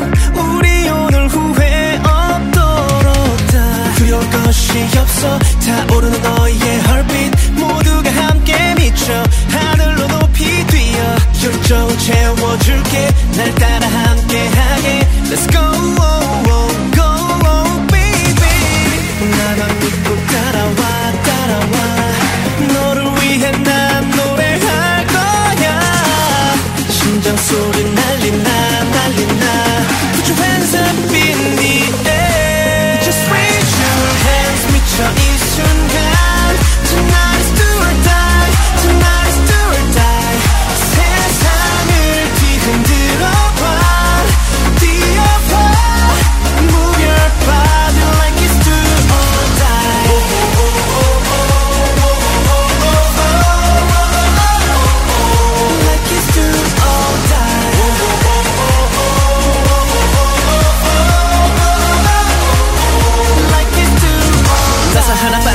것처럼 막 향기에 취해버린 것처럼 now. 오직 너만의 영웅이 되어 모든 걱정을 다 막아줄게. 오늘 밤 우리 파티 타임 분위기를 전부 휘어잡아.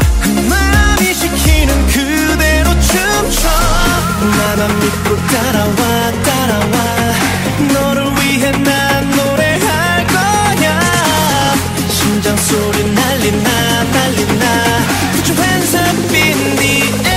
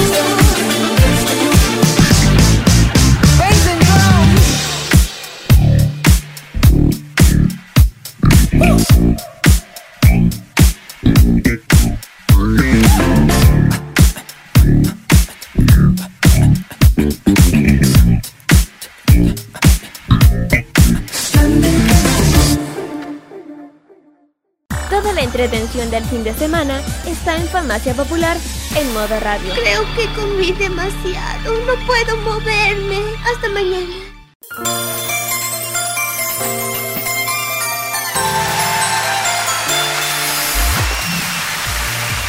Y de esta forma finalizamos esta farmacia popular de hoy, día viernes 18 de noviembre acá por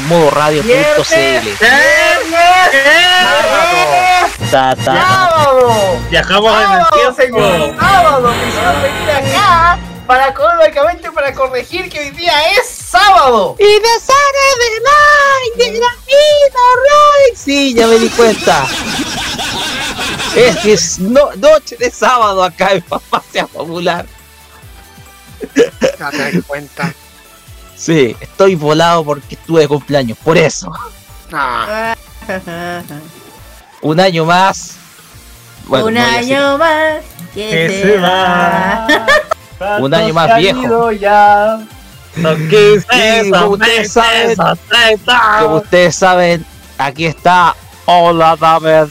Hola a todos, en un rato más comienza, comienza el weekend a través de modoradio.cl donde como siempre les vamos a traer lo mejor y más reciente de la de- del cringe y también vamos a- les queremos invitar a que ya comiencen a hacer sus votaciones, que se preparen porque ya bien, porque hoy le damos el puntapié inicial a los Pick Choice Awards 2023 que en, algún- que en unos minutos más vamos a iniciar el proceso de votaciones, así que estén muy, muy, muy atentos. Recuerden votar por los Big Choice Awards 2023 solamente por a Cerdo y The Weeknd. Así que, y ya, y como estamos, se nos viene encima de Weekend, vamos con los saludos. Kira, usted parte.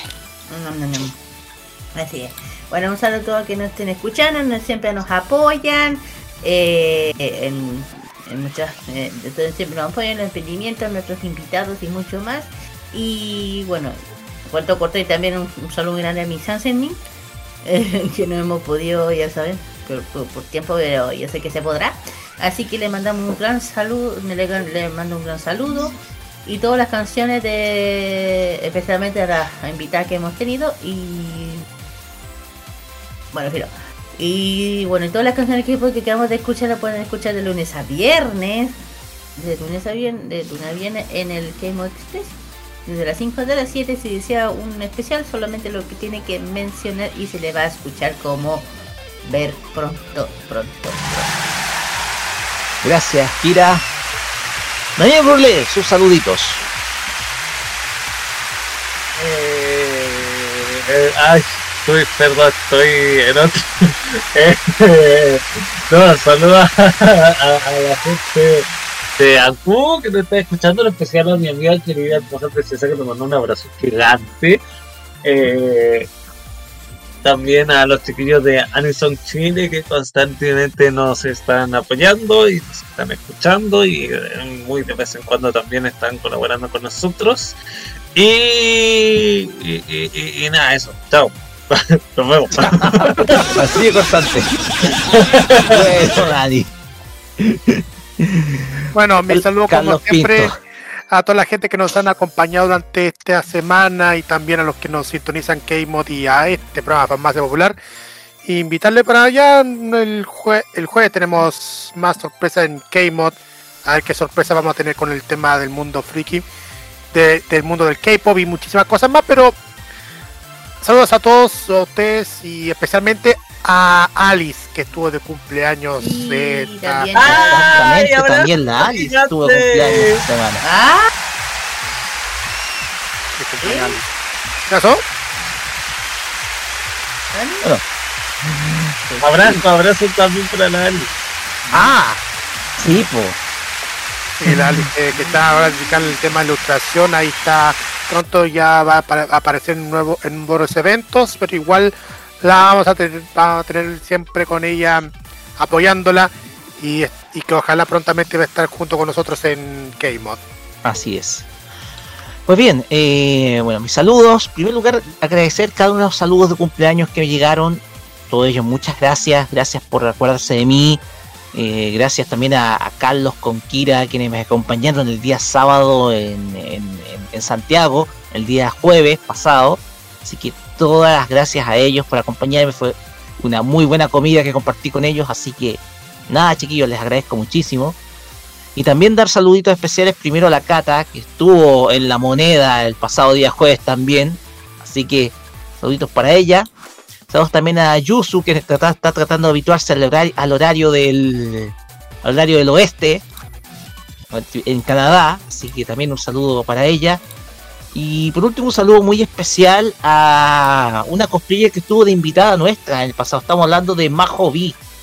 Para todos aquellos que quieran eh, buscar la entrevista que le hicimos, está en, el, en nuestro canal de YouTube, donde la entrevistamos a ella en nuestro capítulo 150, donde celebramos 150 episodios, y donde también sorteamos un Funko Pop, de hecho.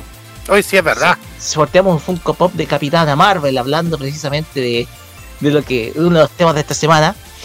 Así que las gracias, las felicitaciones a ella por su titulación, y la pasó bastante bien. La saludé con antiguo nombre, pero igual, eh, igual la recordamos como igual. eh, eh, para, nos- eh, para e- ella dice que la recuerda como Majo Vi, así que a Vi mis felicitaciones, que la pasen muy bien. Hoy en día estaba en una fiesta de su, titu- de su titulación, así que que haya disfrutado muchísimo y que siga haciendo muchas fotos, mucho cosplay y desde luego también del otro contenido, así que no, no vamos a especificar de qué se trata, pero igual, felicitaciones a ella y besitos de acá, que la recordamos mucho a ella, que estuvo de invitada nuestra en el año 2020. Sí, exacto.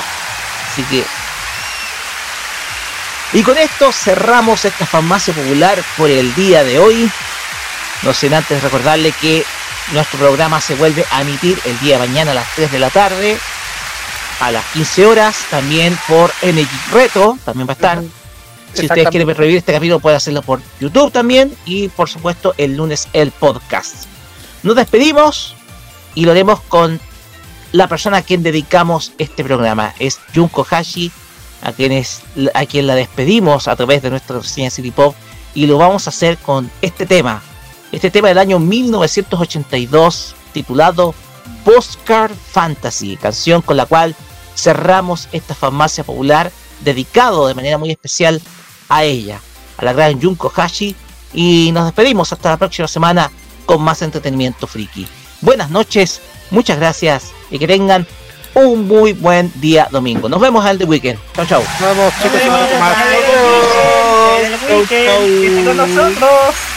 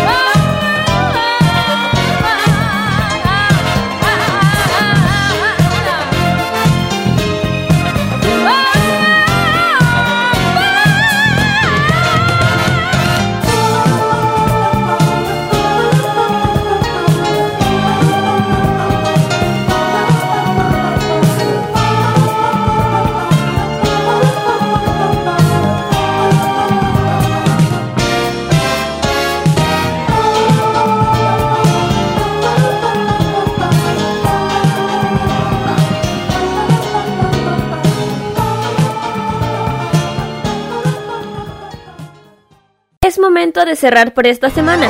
Se acabó. Todo, todo, todillo. Vete de aquí a ser feliz. Pero no te preocupes. El próximo sábado te seguiremos trayendo todas las novedades del mundo del anime, el manga, la música asiática y todo aquello que enloquece a los fans de lo friki. Fanmasha Popular ni acceso shite arigatou gozaimasu. Ni kaeru. Se cierra por esta semana la Farmacia Popular en modo radio. Hasta pronto, Patria Friki. Adiós. ¡A la vista! ¡Aloha!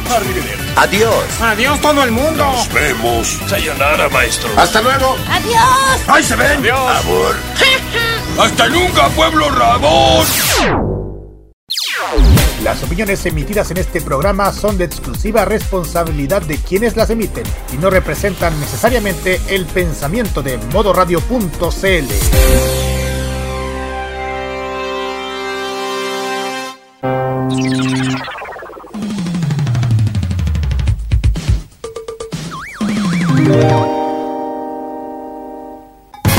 recuerdos de la música son parte también de nuestra programación. Vive la nostalgia musical en modo radio. Programados contigo.